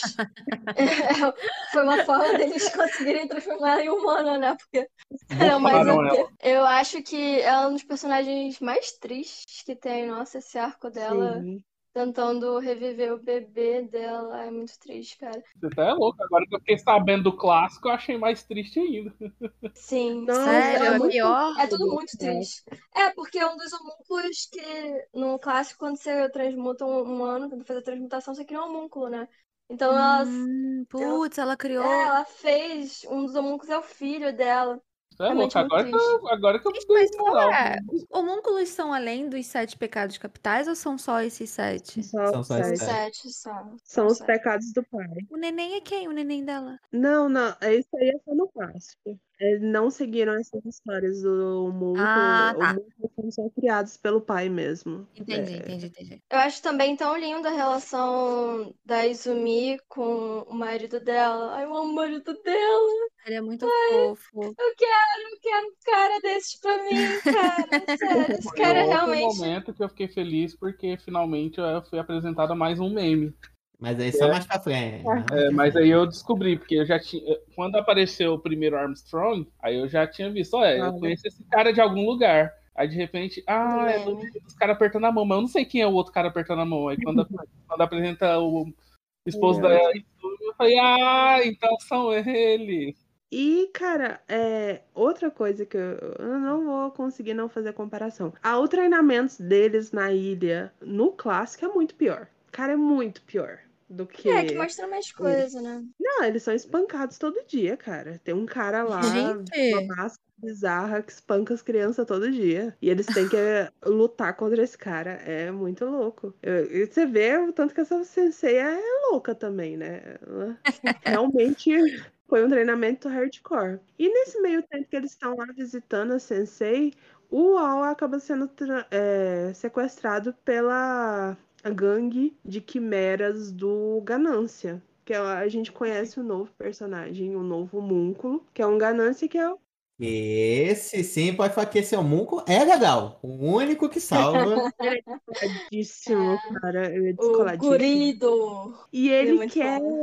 Ele quer ser alheio. Ele gosta de dinheiro, mulheres. é, Tudo do Cara, ele é um mundo bom pertence vivan, a assim, ele. é muito foda. É. E ele não quer ter esse vínculo com o pai, ele não quer fazer parte desse plano, ele quer tudo. Ele quer tudo que ele poderia ter. E nisso descobre que existem outras formas de quimera, não só aquela Nina, mas a gente tem é, realmente quimeras que são muito mais bem feitas e que realmente parecem humanos com traços de animais. A gente descobre que existe um plano maior, né? Por trás de desses homúnculos que o que não vão deixar o Ed e o Al ser mortos de forma alguma. Quase que a Sensei entra na lista também. Se ela não fosse tão frágil, ela acabaria entrando na lista. E novamente a gente tem uma informação bombástica que não sei se o Master foi por conta dos memes, que o King Bradley é um homúnculo. A gente descobre o olho dele lá, né? O olho que tudo vê. O olho de É. Tandera. Esse personagem é muito maneiro, meu Deus. Sim, sim. E você tem uma luta fodástica que é entre Ganância e o Tom Selleck, né? Que Eu tô realmente imaginando o Tom Selleck. Foi tudo muito massa, porque começa a luta do, do, Al, do Ed com o, o Ganância, em que o, o Ed ele, ele usa o princípio da alquimia do Scar para conseguir lutar contra o Ganância. E o que é muito foda. A desalquimia. É porque fazia parte da ciência, né? Que é tem a construção, a desconstrução e a Compreensão. recom- Não. compreensão. Compreensão, caso decomposição, Dele, do construção. Scar em específico é por conta da, da alquimia que é utilizada pelo irmão dele, que é uma mistura da alquimia é, deles com a alquimia de Xing, né? Que é aquela alcache... alcachetria. Eu achei bizarra essa, essa legenda, na verdade, que eles, o, o normal, a alquimia do mundo de Amestriz, é, eles chamam de Rekinjutsu. E aí, a alquimia no japonês é Retanjutsu. Só que na legenda, pelo menos a minha legenda do Locadora Vermelha, apareceu O o Adanshu. o Adanshu. O Adanshu. O Adachu. Porra de Odanshu é essa, cara? Por que eles não botaram o Ai. Retanjutsu? E parece que eles falam Waidanshu também, não parece? É bem Parece-. Não, eles falam Retanjutsu. Ah, falam? Ah, não Retanjutsu. Falam. entendi. Só você que entende isso, B. Pra mim sempre foi o Adachu. É porque no meu, no meu português, com todo o meu conhecimento de japonês, parece que é isso que eles falam. É que quando a Jana acabou de falar aí, al, al, sei lá, o que mantria aí, eu não entendi não. Conheço É. Handanshu. É, o Adanshu parecia pra mim. Eu sempre ficava, caralho, que porra é essa? Que na verdade faz sentido, né? Porque como a, a Matriz é como se fosse uma Europa, né? A visão que eles têm da alquimia é muito mais uma visão científica, né? E a Wadashu tem uma visão muito mais de chinesa, né? Que são os... os, é, os Medicinal. é medicinal, tem mu- é, é bem diferente é, as visões deles. E até a forma. É, eu não vou saber explicar bem a, a explicação que a Meishan ela dá, mas a, a origem dessa energia que cria essa alquimia é diferente também. É o punho do dragão. O pulso, sei lá. Porra fluxo do dragão. Basicamente, pelo que eu, o que eu entendi mais ou menos é que tipo a alquimia pega energia das placas tectônicas e o outro pega energia do magma, do núcleo da Terra. Não, a alquimia era isso que eles falavam que era, né? A placa tectônica. Uhum. Mas logo de início a, a Mei Chen ela já viu que não era bem assim que eles estavam falando, não. Eles falavam que era energia das placas tectônicas. Aí a Mei falou, cara, não é isso não. E realmente não era, né? Era a energia da... das pessoas sofrendo, né? Das pessoas sacrificadas. Ela sente como se tivesse milhares de pessoas se Gritando assim. É, É. é. E exatamente nesse meio tempo também aparece o pessoal de, de Xing, né? Que primeiro aparece a, o Ling Yao, que é um folgado, com, protegido pela fã e o, pai, e o avô dela, que eles já aparecem lá em Rush Valley, né? E, cara, é muito. Eles são muito divertidos, porque o, o Ling Yao, ele aparece como um, sei lá, um mendigo.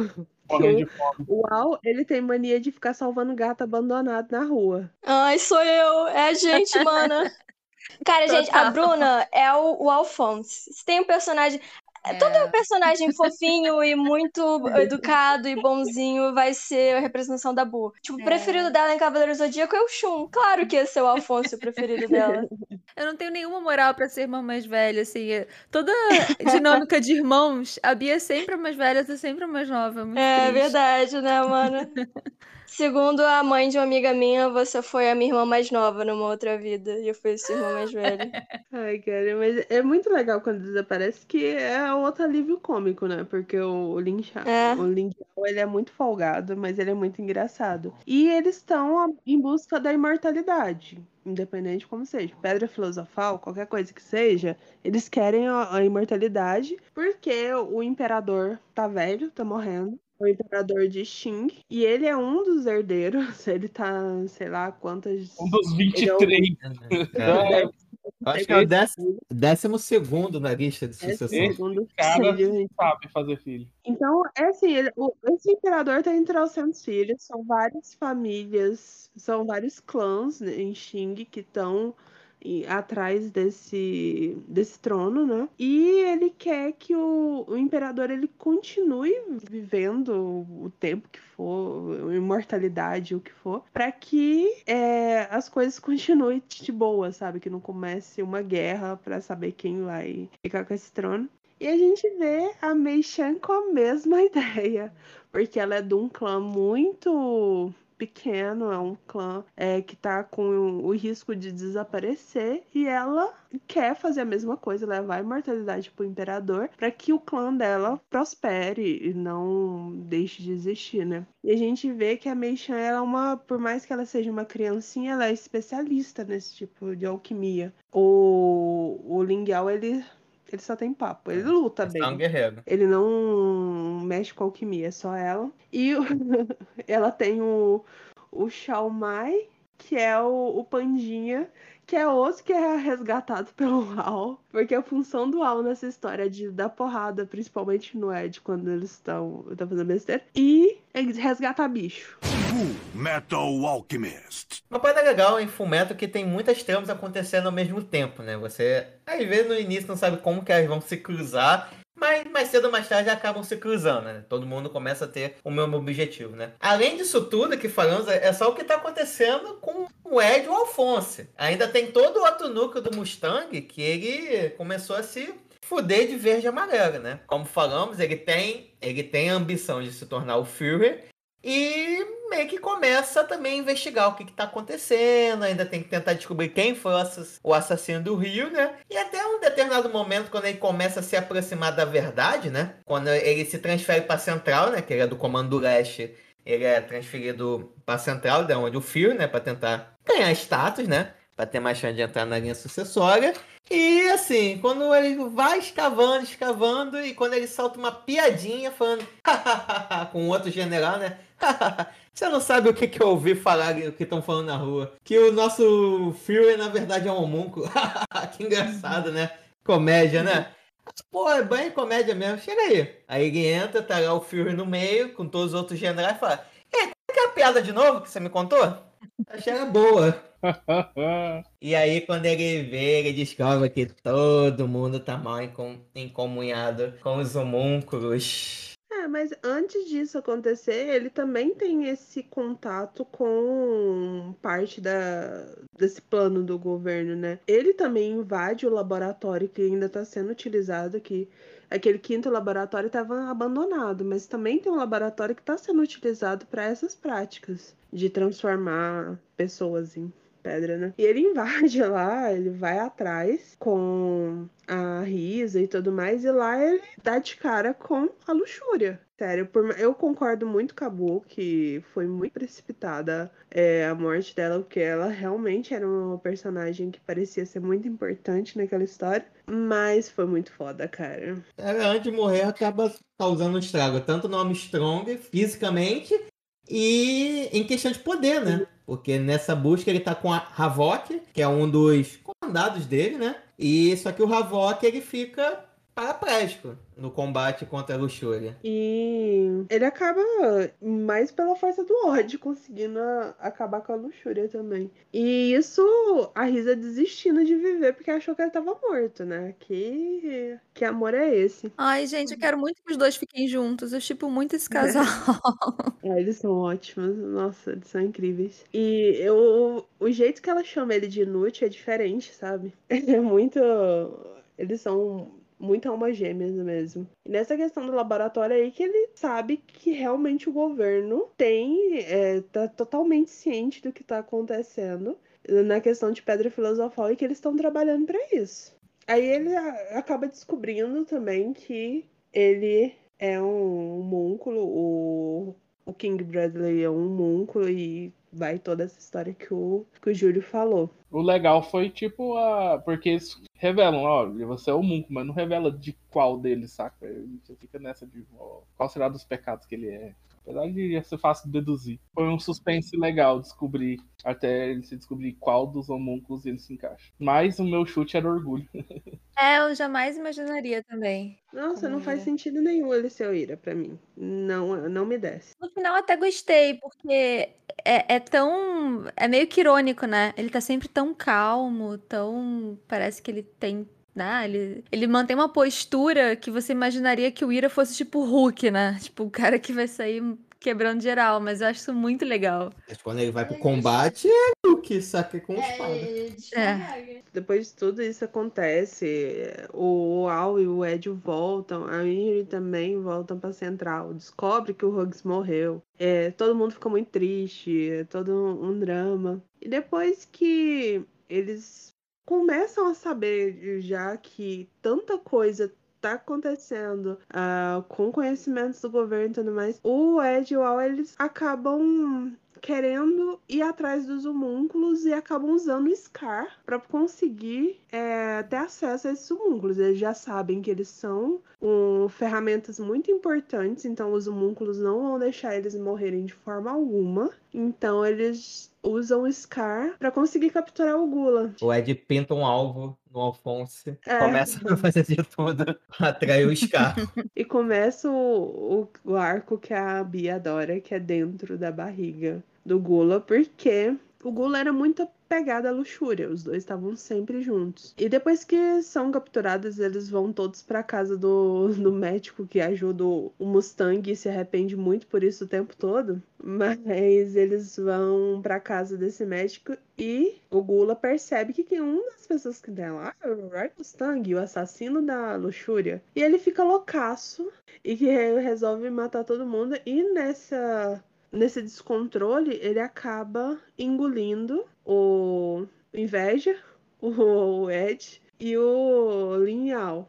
E nisso a gente descobre que existe um, um, mur, um mundo inteiro dentro da, da- do estômago daquela criatura. Incompleta, uma forma fake, assim, do portão da verdade, né? Portão da Verdade em fake eu achei muito da hora. Também. Porque todo esse conceito, porque o conceito que eles tinham apresentado pra gente foi legal. Então, tipo, eu é, a primeira coisa que eu pensei, eu falei, ué, mas por que o cara, afinal, tipo, já que ele conhece esse conceito e tudo mais, por que ele não tenta recriar? Ele tentou. o mais legal foi isso. Quando eu descobri o que, que era o conceito do Gula em si, que ele virou uma super ostra que engolia as coisas, eu falei, caramba, era isso que é genial, realmente. Esse cara foi genial em tentar recriar isso aí. Mas, cara, toda essa parada do, de ter, tipo, um buraco negro, assim, no, no estômago do, da gula, é, eu acho muito maneiro. E aí, quando eles chegam lá, eles, tipo, um tem que achar o outro e tal. E tem várias pessoas, enfim, sendo digeridas. Eles encontram o Envy. E aí, como, tipo, todo mundo no mesmo barco, eles batem um papo e tal. Mas aí o Envy fala que ele matou o Rios. Foi por isso que o, que o Ed ficou puto? Que ele falou que ele matou o Rios, né? Ou sei lá. E ele não conseguiu matar, ele não conseguiu fazer nada quando viu a esposa dele. É.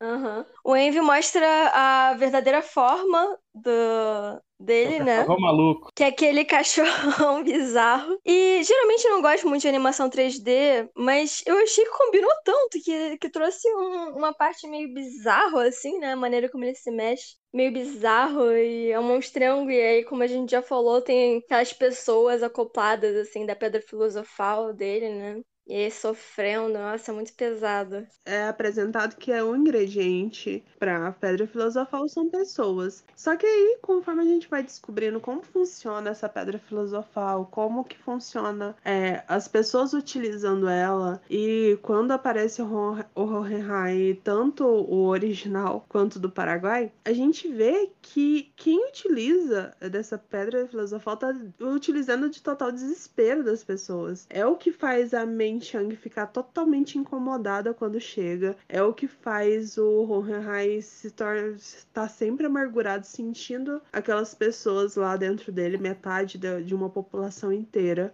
É, a gente vê o, segundo ganância, quando ele vai aceitar a oferta, que realmente tem uma legião de pessoas dentro daquela pedra filosofal, mas a gente ainda não tinha uma visão tão gráfica disso, que é o inveja. pois é. o, o inveja é a, a personificação do desespero que é uma pedra Uhum. filosofal. Por mais que ele fale que aquelas pessoas não tenham mais con- não têm mais consciência, é desesperador. É, Se você não tem um de empatia dentro do, sua, do seu ser, você pode passar batido por isso, mas cara, é desesperador você ver aquela criatura com pessoas que você sabe que são almas que foram utilizadas para fazer uma pedra filosofal. E você tá vendo aquele desespero em forma de monstro. Não, e é o que ele fala, né? Tipo, ele fala que elas não têm consciência, mas sei lá, ele tirou isso da cabeça dele ou realmente elas não têm, porque, pô, elas estão sofrendo pra caramba. Se você tá sofrendo, você não tá, tipo, tendo a consciência do seu sofrimento, sei lá. É, a consciência que tá doendo aquela existência deles, eles têm.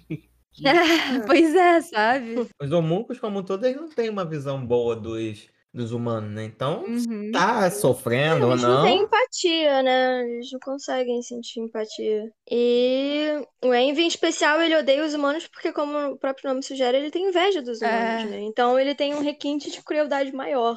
E o pai também fala, né, que quando que um- uma pessoa superior, um ser superior, ele não vai ter uma, uma visão empática de seres inferiores, como da mesma forma que o Ed e o Al, eles não sentem empatia por, sei lá, um, ele usa verme, né, por um verme ou algo do tipo, sabe? Isso é mais uma alfinetada, né, a religião da série, porque essa figura do pai, né, que eles, e o Ira também, eles falam isso, né, eu não vou ter empatia, eu não vou me importar tanto com o ser inferior, sendo que eu sou muito superior, né. Eu interpretei essa, essa parte muito como uma outra alfinetada à religião aí. Você pisa uma formiga. Você sente pena da formiga? Eu sinto, mas eu, Eu sou uma pessoa que não deveria sofrer dessa forma. A Bia, eu e a Bia, a gente tem uma mania muito ruim de ficar salvando bicho que cai na piscina, sabe? Tipo, não dá, fico com muita pena. Pera, que tipo de bicho? For um cachorro, dá Os insetos, não, tipo, sabe? Caiu um mosquito na piscina, caiu a abelha na piscina, fico lá, tipo, a patrulha da piscina com aquele treco tentando salvar, enfim. Tem uma criança morrendo afogada e uma abelha. Qual você salva? Uma pessoa, criança e uma Pô, não, claro, né? Prioridades, a criança. É, porque ela tem alergia à abelha. É, cara. Eu não conheço ninguém que é alérgico à criança, mas as pessoas são alérgicas à abelha, hein? Tenho- É, A Bia tá ali quase, assim, né, mano? É, discutível. Mas, cara, essa luta toda é muito maneira. E eu acho a, a resolução de como o, o Ed ele pensou em sair daquele lugar, né? Porque em determinado momento da luta ele é engolido pelo Envy, né? Porque o Envy é um colosso, é colossal. E aí ele lembra que uns dos destroços, assim, que ele, que ele viu eram daqueles portais lá de Xerxes, né? Que ele tinha visto a réplica lá no laboratório doido lá. E aí ele, quando ele foi engolido, ele viu a pedra filosofal, ele teve uma ideia. E aí ele fala, Envy, eu já sei como tirar a gente daqui, tipo, me solta. E eu acho, eu sempre acho muito legal quando os vilões e os mocinhos, eles se juntam pra cumprir um certo objetivo, sabe? Porque eu gosto de ver essa trégua eu gosto de ver deles interagindo sem ser uma luta e tal. Eu achei muito Sim. maneiro. E aí, tem a, a minha parte preferida do anime é o final desse segundo arco, da segunda temporada, que é o Ed chegando de novo quando eles, enfim, quando eles saem, são teletransportados pro mundo real, eles passam de novo pelo portão lá da, da verdade. E aí o, o Ed, ele se depara com o corpo do Al. Ai, essa cena é muito boa! Nossa, essa cena é muito foda. É muito foda, é muito maneiro. E aí, tipo, ele fica, ah, não, Alfonso, Alfonso. Aí o portão fecha, ele abre de volta, tipo, espera aí, espera aí que eu vou te pegar de volta um dia. Ai, Espera mais sério. 34. Espera mais alguns episódios. Tô chegando, tô voltando. Mas é bom porque tem a frase clássica que é tipo, eu não posso ir com você. Vê se você É, você não é meu corpo. O corpo já viu dias melhores, né, cara? Nossa, muito Gente, bem triste. é. Uma coisa que eu achei muito legal, muito legal na- no Brotherhood foi essa explicação do porquê que o, o Ed é baixinho. Que o, É, também. ele usa o corpo dele pra nutrir aquele corpo dual que tá lá no, no Portão da Verdade. Foi também uma explicação do corpo, é, de não morrer, do corpo não morrer, mas do Ed comer pra caramba, dormir pra caramba e ser baixinho, né? Que ele tá fazendo um trabalho pra dois. Achei muito inteligente a saída que a autora teve da explicação pra isso, né? Que eles misturaram o sangue deles na hora de fazer a transmutação. Então, os corpos deles, as Uhum. almas deles estão conectadas. Metal Alchemist. E quando chega nesse momento da série, né? É finalmente quando os núcleos, o núcleo do, Amis- do Armstrong, não, o núcleo do Mustang e o núcleo dos irmãos, eles se unem, né? Que a partir de agora, eles são reféns agora do exército, né? Do, do King Brother, né? A tropa do Mustang foi separada em diferentes partes. Aquele cara que ficava na comunicação se fudeu muito, é o único que foi pro meio da guerra. E a Winry passa a ser uma refém, né? Que Passa a ser vigiada, né? Porém, o King Brother permite que eles continuem a pesquisar sobre os corpos dele, né? uma forma de tentar resgatar os corpos, né? Desde que não atrapalhe eles não façam muitas perguntas e nem conte tudo que tá rolando por trás dos panos, né? E aí que nisso eles começam, eles lembram. Eles têm um contato assim com a Wada Shu, né? Com a, através da, da, da Mei Chan, né? E eles ficam interessados em poder entender se, pô, será que aqui tem alguma coisa? Pra- algo para deixar nós mais próximos, né? E eles descobrem que, cara, existe. Eles foram vistos, o Scar foi visto ao norte, né? A partir daí eles rumam ao norte pra conhecer quem? A rainha da porra toda, né? Ela é Não, Eles estão maravilhosa. atrás da Mei Chang, na verdade, né? Eles estão atrás da Mei Chang pra que ela ensine pra eles É. A alquimia medicinal, a né? alquimia medicinal da Handashu. Tanto é que ela acaba ensinando, meio que dando umas aulas lá pro Al. Sempre, E, né? aí, e realmente a gente, nessa brincadeira, a gente encontra a rainha do gelo, a rainha da porra toda. Do norte, do sul, do leste, oeste, centro-oeste, nordeste. Além de tudo. Ah, e eu achei engraçado que o, Armstrong, o, Alex, ele manda um- uma cartinha toda bonitinha, uma cartinha de apresentação pra eles entregarem pra ela, porque é a irmã dele, né? A irmã querida. É, muito fofo.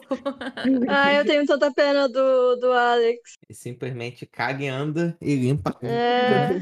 Eu Nossa, adoro ele, ele é muito fofo. Aham, ele é... Ah, ele na guerra de Chival, gente, chorando com o corpinho da criancinha. Foi de Sim. partir o é coração, cara. E assim, eu acho que se eu fosse um, um alquimista e tivesse naquele contexto, eu também desertaria, cara. Não, foda-se, eu vou Nossa, eu embora também, cara. Eu já estaria, largaria, né? Largaria o exército, cara. Não ia conseguir É. ficar, não. O, o Alex, ele não deserta, né? Só que ele não quer seguir com as ordens, aí o meio que o comando, quem tava ali acima dele, né? Manda ele voltar, né? Então, É. a própria Armstrong, ele é visto como um paga, né? Ele foi o cara que desertou do Uhum. exército no meio do combate, né? E você vê, pô, mas é certo o Armstrong participar daquilo? E é uma, é uma discussão legal que tem aqui no Fumeto, que são pontos de vista diferentes. O que a Mistress faz com Estival foi totalmente horrível e sem justificativa. Mas se você pegar, por exemplo, a Armstrong, que tá lá no norte, Olivier, que é general, ela tá numa zona de combate direto, né? Então o que ela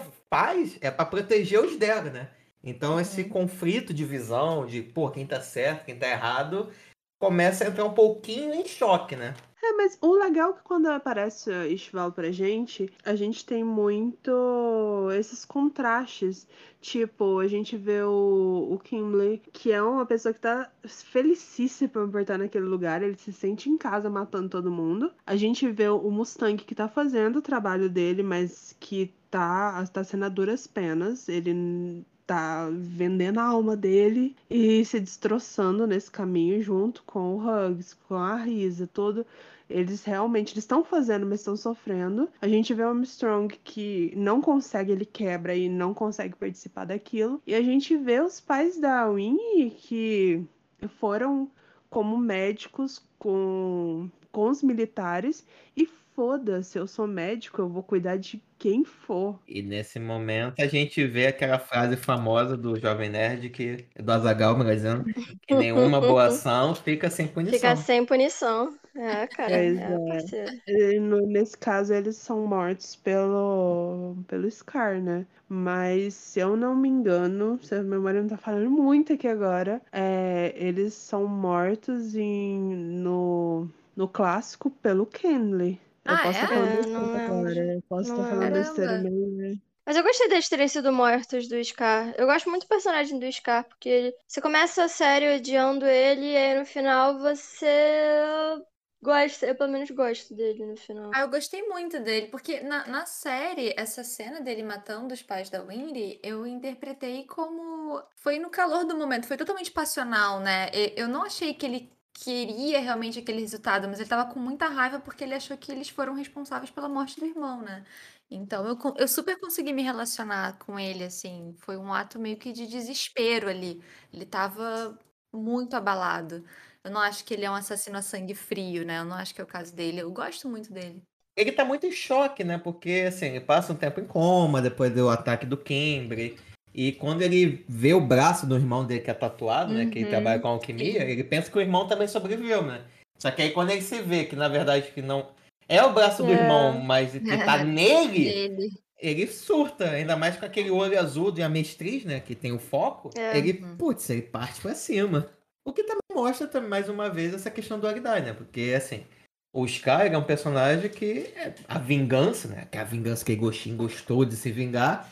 É o Sky, ele tem todo o direito. Ele perdeu o povo dele, Ah. perdeu o irmão dele por causa disso. Então, ele passa a matar todo mundo. Você fala, pô, bem feito. Ele tá matando aqueles que mataram o meu povo, né? Só que aí depois Sim. tem a discussão deles. A Winry é uma personagem fantástica nesse arco. E assim, é só me corrigindo aqui, na verdade o, o Kimble é mandado pelo exército pra matar os Rockbells, mas quando ele chega lá o Scar já matou. Então, é, é realmente é o Scar que mata nesse mesmo contexto. Mas é, o exército já realmente era contra esse casal que estava salvando vidas de pessoas que eles queriam exterminar. E Parece muito verídico. incrível também, exatamente. É.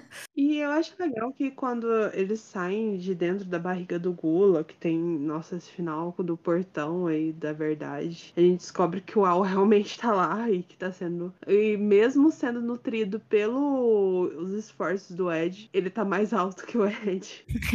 Então, e aí a gente conhece o pai, né? O pai desses malditos, Foi, desses monstros, que é um filho da puta. Eu acho esse cara. Eu odeio muito Hum. ele também. E eu tô muito perdida, porque pra mim ele é o pai dos garotos, tudo, né? Mas aparentemente não é.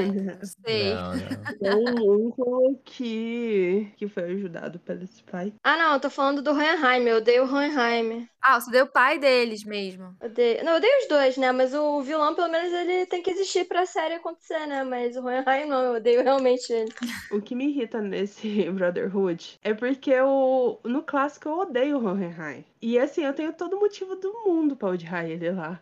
Só que aqui fizeram Você não separaram acha que ele teve. um e não gostar do outro. Ah. Eu não entendi a motivação dele. Eu acho que, sei lá, não sei. Eu também não. Por que, que ele foi embora? Por que, que ele foi embora? Alguém me explica. Exatamente, tipo, eu entendi que ele era, que ele sabia que ele tinha uma condição ali especial, que tipo, ah, você não envelhece, você não nada. A mulher dele sabia disso, mas aí eu não entendi. Ele, ele quis privar os filhos de uma existência com um pai que vai viver pra sempre? Eu não, não entendi. Ei, por que você tomou essa decisão agora, naquele momento? Eu não entendi, Pois não. é, sabe? Se alguém E- souber, me explica. Honestamente também, al- alguém dá uma, uma chacoalhada nessa esposa dele também, por favor, porque o cara vira e fala, É. eu vou embora. Ela, ai, marido, então tá bom, mas quando é que você vai mesmo? Tipo, sabe, tá bom, pode ir Espere embora. por mim. Tipo, cara, como assim? Seu marido tá falando que vai abandonar você e os filhos. Isso tem um motivo, Isso então. é meio que o arquétipo da mulher virtuosa animes. no Japão. É, no Entendi. Japão, assim, de modo geral, saca? Entendi, então isso é super crível. É, muito crível no Japão, Cara, completo. que eu fiquei muito revoltada. Tipo, cara, teu marido tá falando que vai te abandonar. E vai abandonar teus filhos também. E ela tá lá, Ela é essa mala tá aqui. Da Maria, né, cara? Ela é Exato, aquela idealização da mãe, do- da figura Uhum. da mãe, da esposa. Aham, total. Mas eu acho que ele tá num, num processo de, sei lá, niilismo tão grande que ele não quer ter esse apego também pelas crianças, porque ele não é, ele vai continuar lá e as pessoas vão passar pela vida dele, mesmo sendo os filhos dele e tudo mais. Que você vê que ele nem faz carinho nas crianças. Aguenta mais, aguenta mais 80 anos, já que você é imortal, cara. Você botou as crianças no mundo, agora você aguenta. Agora me bateu uma dúvida aqui. Porque, pelo princípio, a única mulher que ele, assim, teve filho foi Trish, né? Será que desde quando ele se tornou imortal até conhecer a Trisha, ele não transou com ninguém, gente? Olha, Não Japão, sabemos. sendo uma obra japonesa. Ele era apaixonado por ela, ele gostava das crianças tudo mais. Ele quis ter filhos com ela, acabou tendo filhos com ela, né? Não sei se ele quis, ele acabou tendo. Mas ele tinha uma relação com ela que ele, até aquele momento, não era algo que ele tinha tido.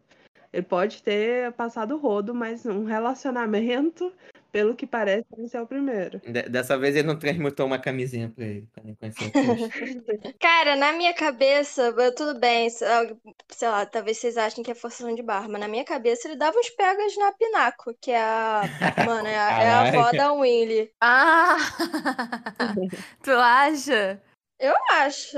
Se- Será que é um- uma amizade colorida? Eu acho. A avó jovem era bonitona, eles se conheceram naquela época. Era poderoso.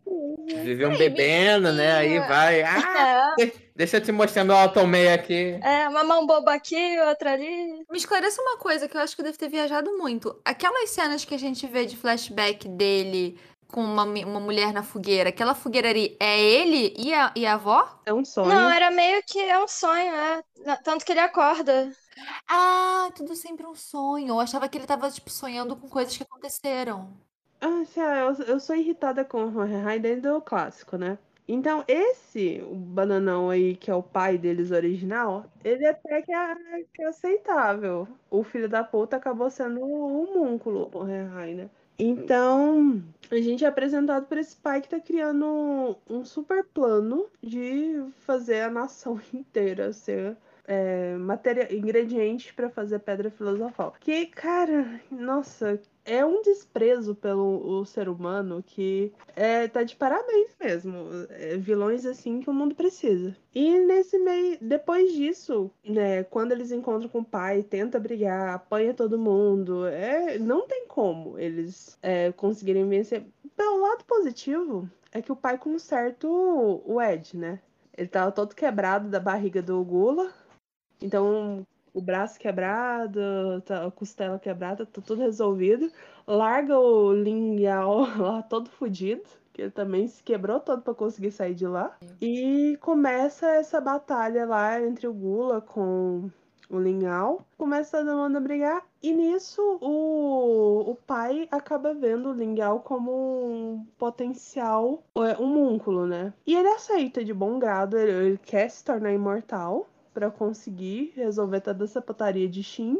Então ele vai e aceita receber esse homúnculo, a pedra filosofal com esse homúnculo. E nessa a gente tem uma nova visão de como funciona a criação dos homúnculos, que é o corpo humano, que foi o que o, o King Bradley passou, que é um corpo humano sendo tendo a pedra filosofal introduzida. E se ele sobreviver, ele é um homúnculo. Se ele não, sobreviver, não sobreviver, próximo. E muita gente morreu para conseguir sair um King Bradley. E nisso o, o Ling Yao ele consegue é, sobreviver e vira um novo Ganância, que quando o Ganância que a gente é apresentado anteriormente, ele tava se fugindo do pai, porque ele queria viver a vida dele como se não houvesse amanhã. Eu acho que o. Independente de quem seja, o Ganância é o homúnculo mais descolado de todos. Agora eu tô bem feliz, porque o Lin só fez isso uma vez, né? Até agora, né? Até onde eu vi. Mas eu, cara, eu achei que ele foi muito ganancioso. Ele realmente tinha que virar ganância. Porque, pô, tu vai querer ainda pedra filosofal, vendo tudo que tá acontecendo aí. É aquela visão de que é para um bem maior, né? Que foda-se, que a pessoa tem que ter uma, uma convicção ferrenha. Os fins justificam os meios, É. né? É muito legal essa discussão. E, e depois disso, quando eles descobrem que tá todo mundo na mão do governo, que tá- tem refém pra todo lado, que um monte de gente se espalha, a Winry tá sendo também mantida como refém, aí o Ed Wall vai atrás da, da Mei Chang pra aprender mais sobre o Hindashu lá na, na muralha de Briggs. E nisso é, ele- eles acabam sendo persuadidos a contar tudo para Armstrong que o- os homúnculos estão dentro do exército, que o exército sabe que é um plano e tudo mais de criar um exército de homúnculos, que é um exército imortal, então seria o maior exército de todos. E a gente, por sorte, Armstrong é uma pessoa sensata que é contra essa barbaridade toda. E a gente viu tanto que essa mulher é foda, cara. Ainda vai ver muito mais de como ela é foda. Mas assim, é, eu acho que é uma das personagens femininas mais bem trabalhadas que eu já vi até hoje. Não só em Fullmetal, mas porque ela é forte, ela é imponente, ela é terrível. Ela conquistou a fidelidade de todo mundo de uma forma tão fantástica que, nossa, só flores para essa mulher. Ela é muito incrível. E nisso, para conseguir extrair informações, continuar nas graças do governo para poder criar um plano em cima disso, a, Armstrong se torna uma atriz impecável e diz que realmente está interessada em se tornar uma imortal e que está interessada em fazer parte desse esquema do governo. E o Raven fica todo pimpão e acaba contando tudo pra ela também, né? Pra ver como o homem é um bicho bobo, né, cara? Mulher quando ali começa a se mostrar meio vulnerável. Ai, achei nojenta, achei nojentaça. Nossa, eu tava vendo. Se ela tivesse cortado a mão dele, eu teria Ai, batido nossa. palmas e. Também. Ah, quando ela mata o cara depois, ai, Aham. Em Enfim, câmera lenta. só porque ela tinha. Não, eu fico pensando na coragem do cara, porque todo mundo tem medo dessa mulher. E o cara bulinando ela, cara, colocando a mãozinha no ombro. Tipo, vem cá, minha amiga. é, o cara também não tava sabendo onde que ele tava Ah. se metendo, né, Eu cara? acho que foi pouco ela ter só dado uns cortezinhos dele, tacado ele no cimento. Bem que enterrado vivo no cimento é foda. né? Ela mata o Raven, acaba sendo chamada pra central pra, porque ela disse que, nossa, eu quero participar desse plano. Então ela tem que continuar na personagem. Ela é mandada pra central. E Kimberly tá lá. De bobeira, passeando, conhecendo a muralha, e acaba resolvendo indo atrás do Scar, que tá lá no, no norte também, com a Mei Chang. E levando a Winry, que tá lá como. Ele, ele- o Kimberly levou a Winry pra lá pra trocar o Ultimate do, do Ed, que tava sendo torturado porque tava na neve com a Ultimate que não funcionava para aquilo. E nessa desculpa acaba mostrando, ó, você não vai se comportar, não? Olha aqui a garota que a gente vai acabar destruindo se você não se comportar. E nisso começa essa busca alucinada no atrás do Scar e do Dr. Marco, que tá nesse momento com o Scar, e é, o que o Kimberly não sabe é que tem uma porrada de gente contra ele nessa brincadeira. É só o forte de Briggs inteiro. Pois é, porque ele foi, o, o Raven foi lá, mandou mais gente da central pra lá, é, mandou o Kimberly, mas não sabe que a muralha inteira é extremamente fiel a Armstrong. Então ela pode não estar lá presencialmente, mas tem uma caralhada de gente pra seguir os planos dela. E isso que é incrível nessa mulher. Que a fidelidade dessa galera é imensa. Eles acabam. O Ed, o Al, o- Inri, todo mundo acaba se juntando contra um inimigo em comum, que no caso, naquele momento é o Kimball. Então eles acabam com um plano em que a Minri é sequestrada pelo Scar e a gente continua no próximo episódio do Otakeira Cast. Bom, gente, um anime igual Fullmetal Alchemist merece muito mais do que apenas um episódio pra falar com ele, porque acontece muita coisa. Então, galera, não se preocupa, semana que vem iremos lançar a segunda parte aqui do Fullmetal Brotherhood. E, galera, não se esqueça, gosta de Brotherhood? Acha que o original é melhor do que o Brotherhood? Ou vice-versa, Brotherhood é melhor do que o original? Agora queremos saber de vocês. Não deixe de mandar uma mensagem através das nossas redes sociais no arroba ou um e-mail pra gente através do otaqueiracast.gmail.com. Então, meu povo, até a parte 2. Valeu, fui!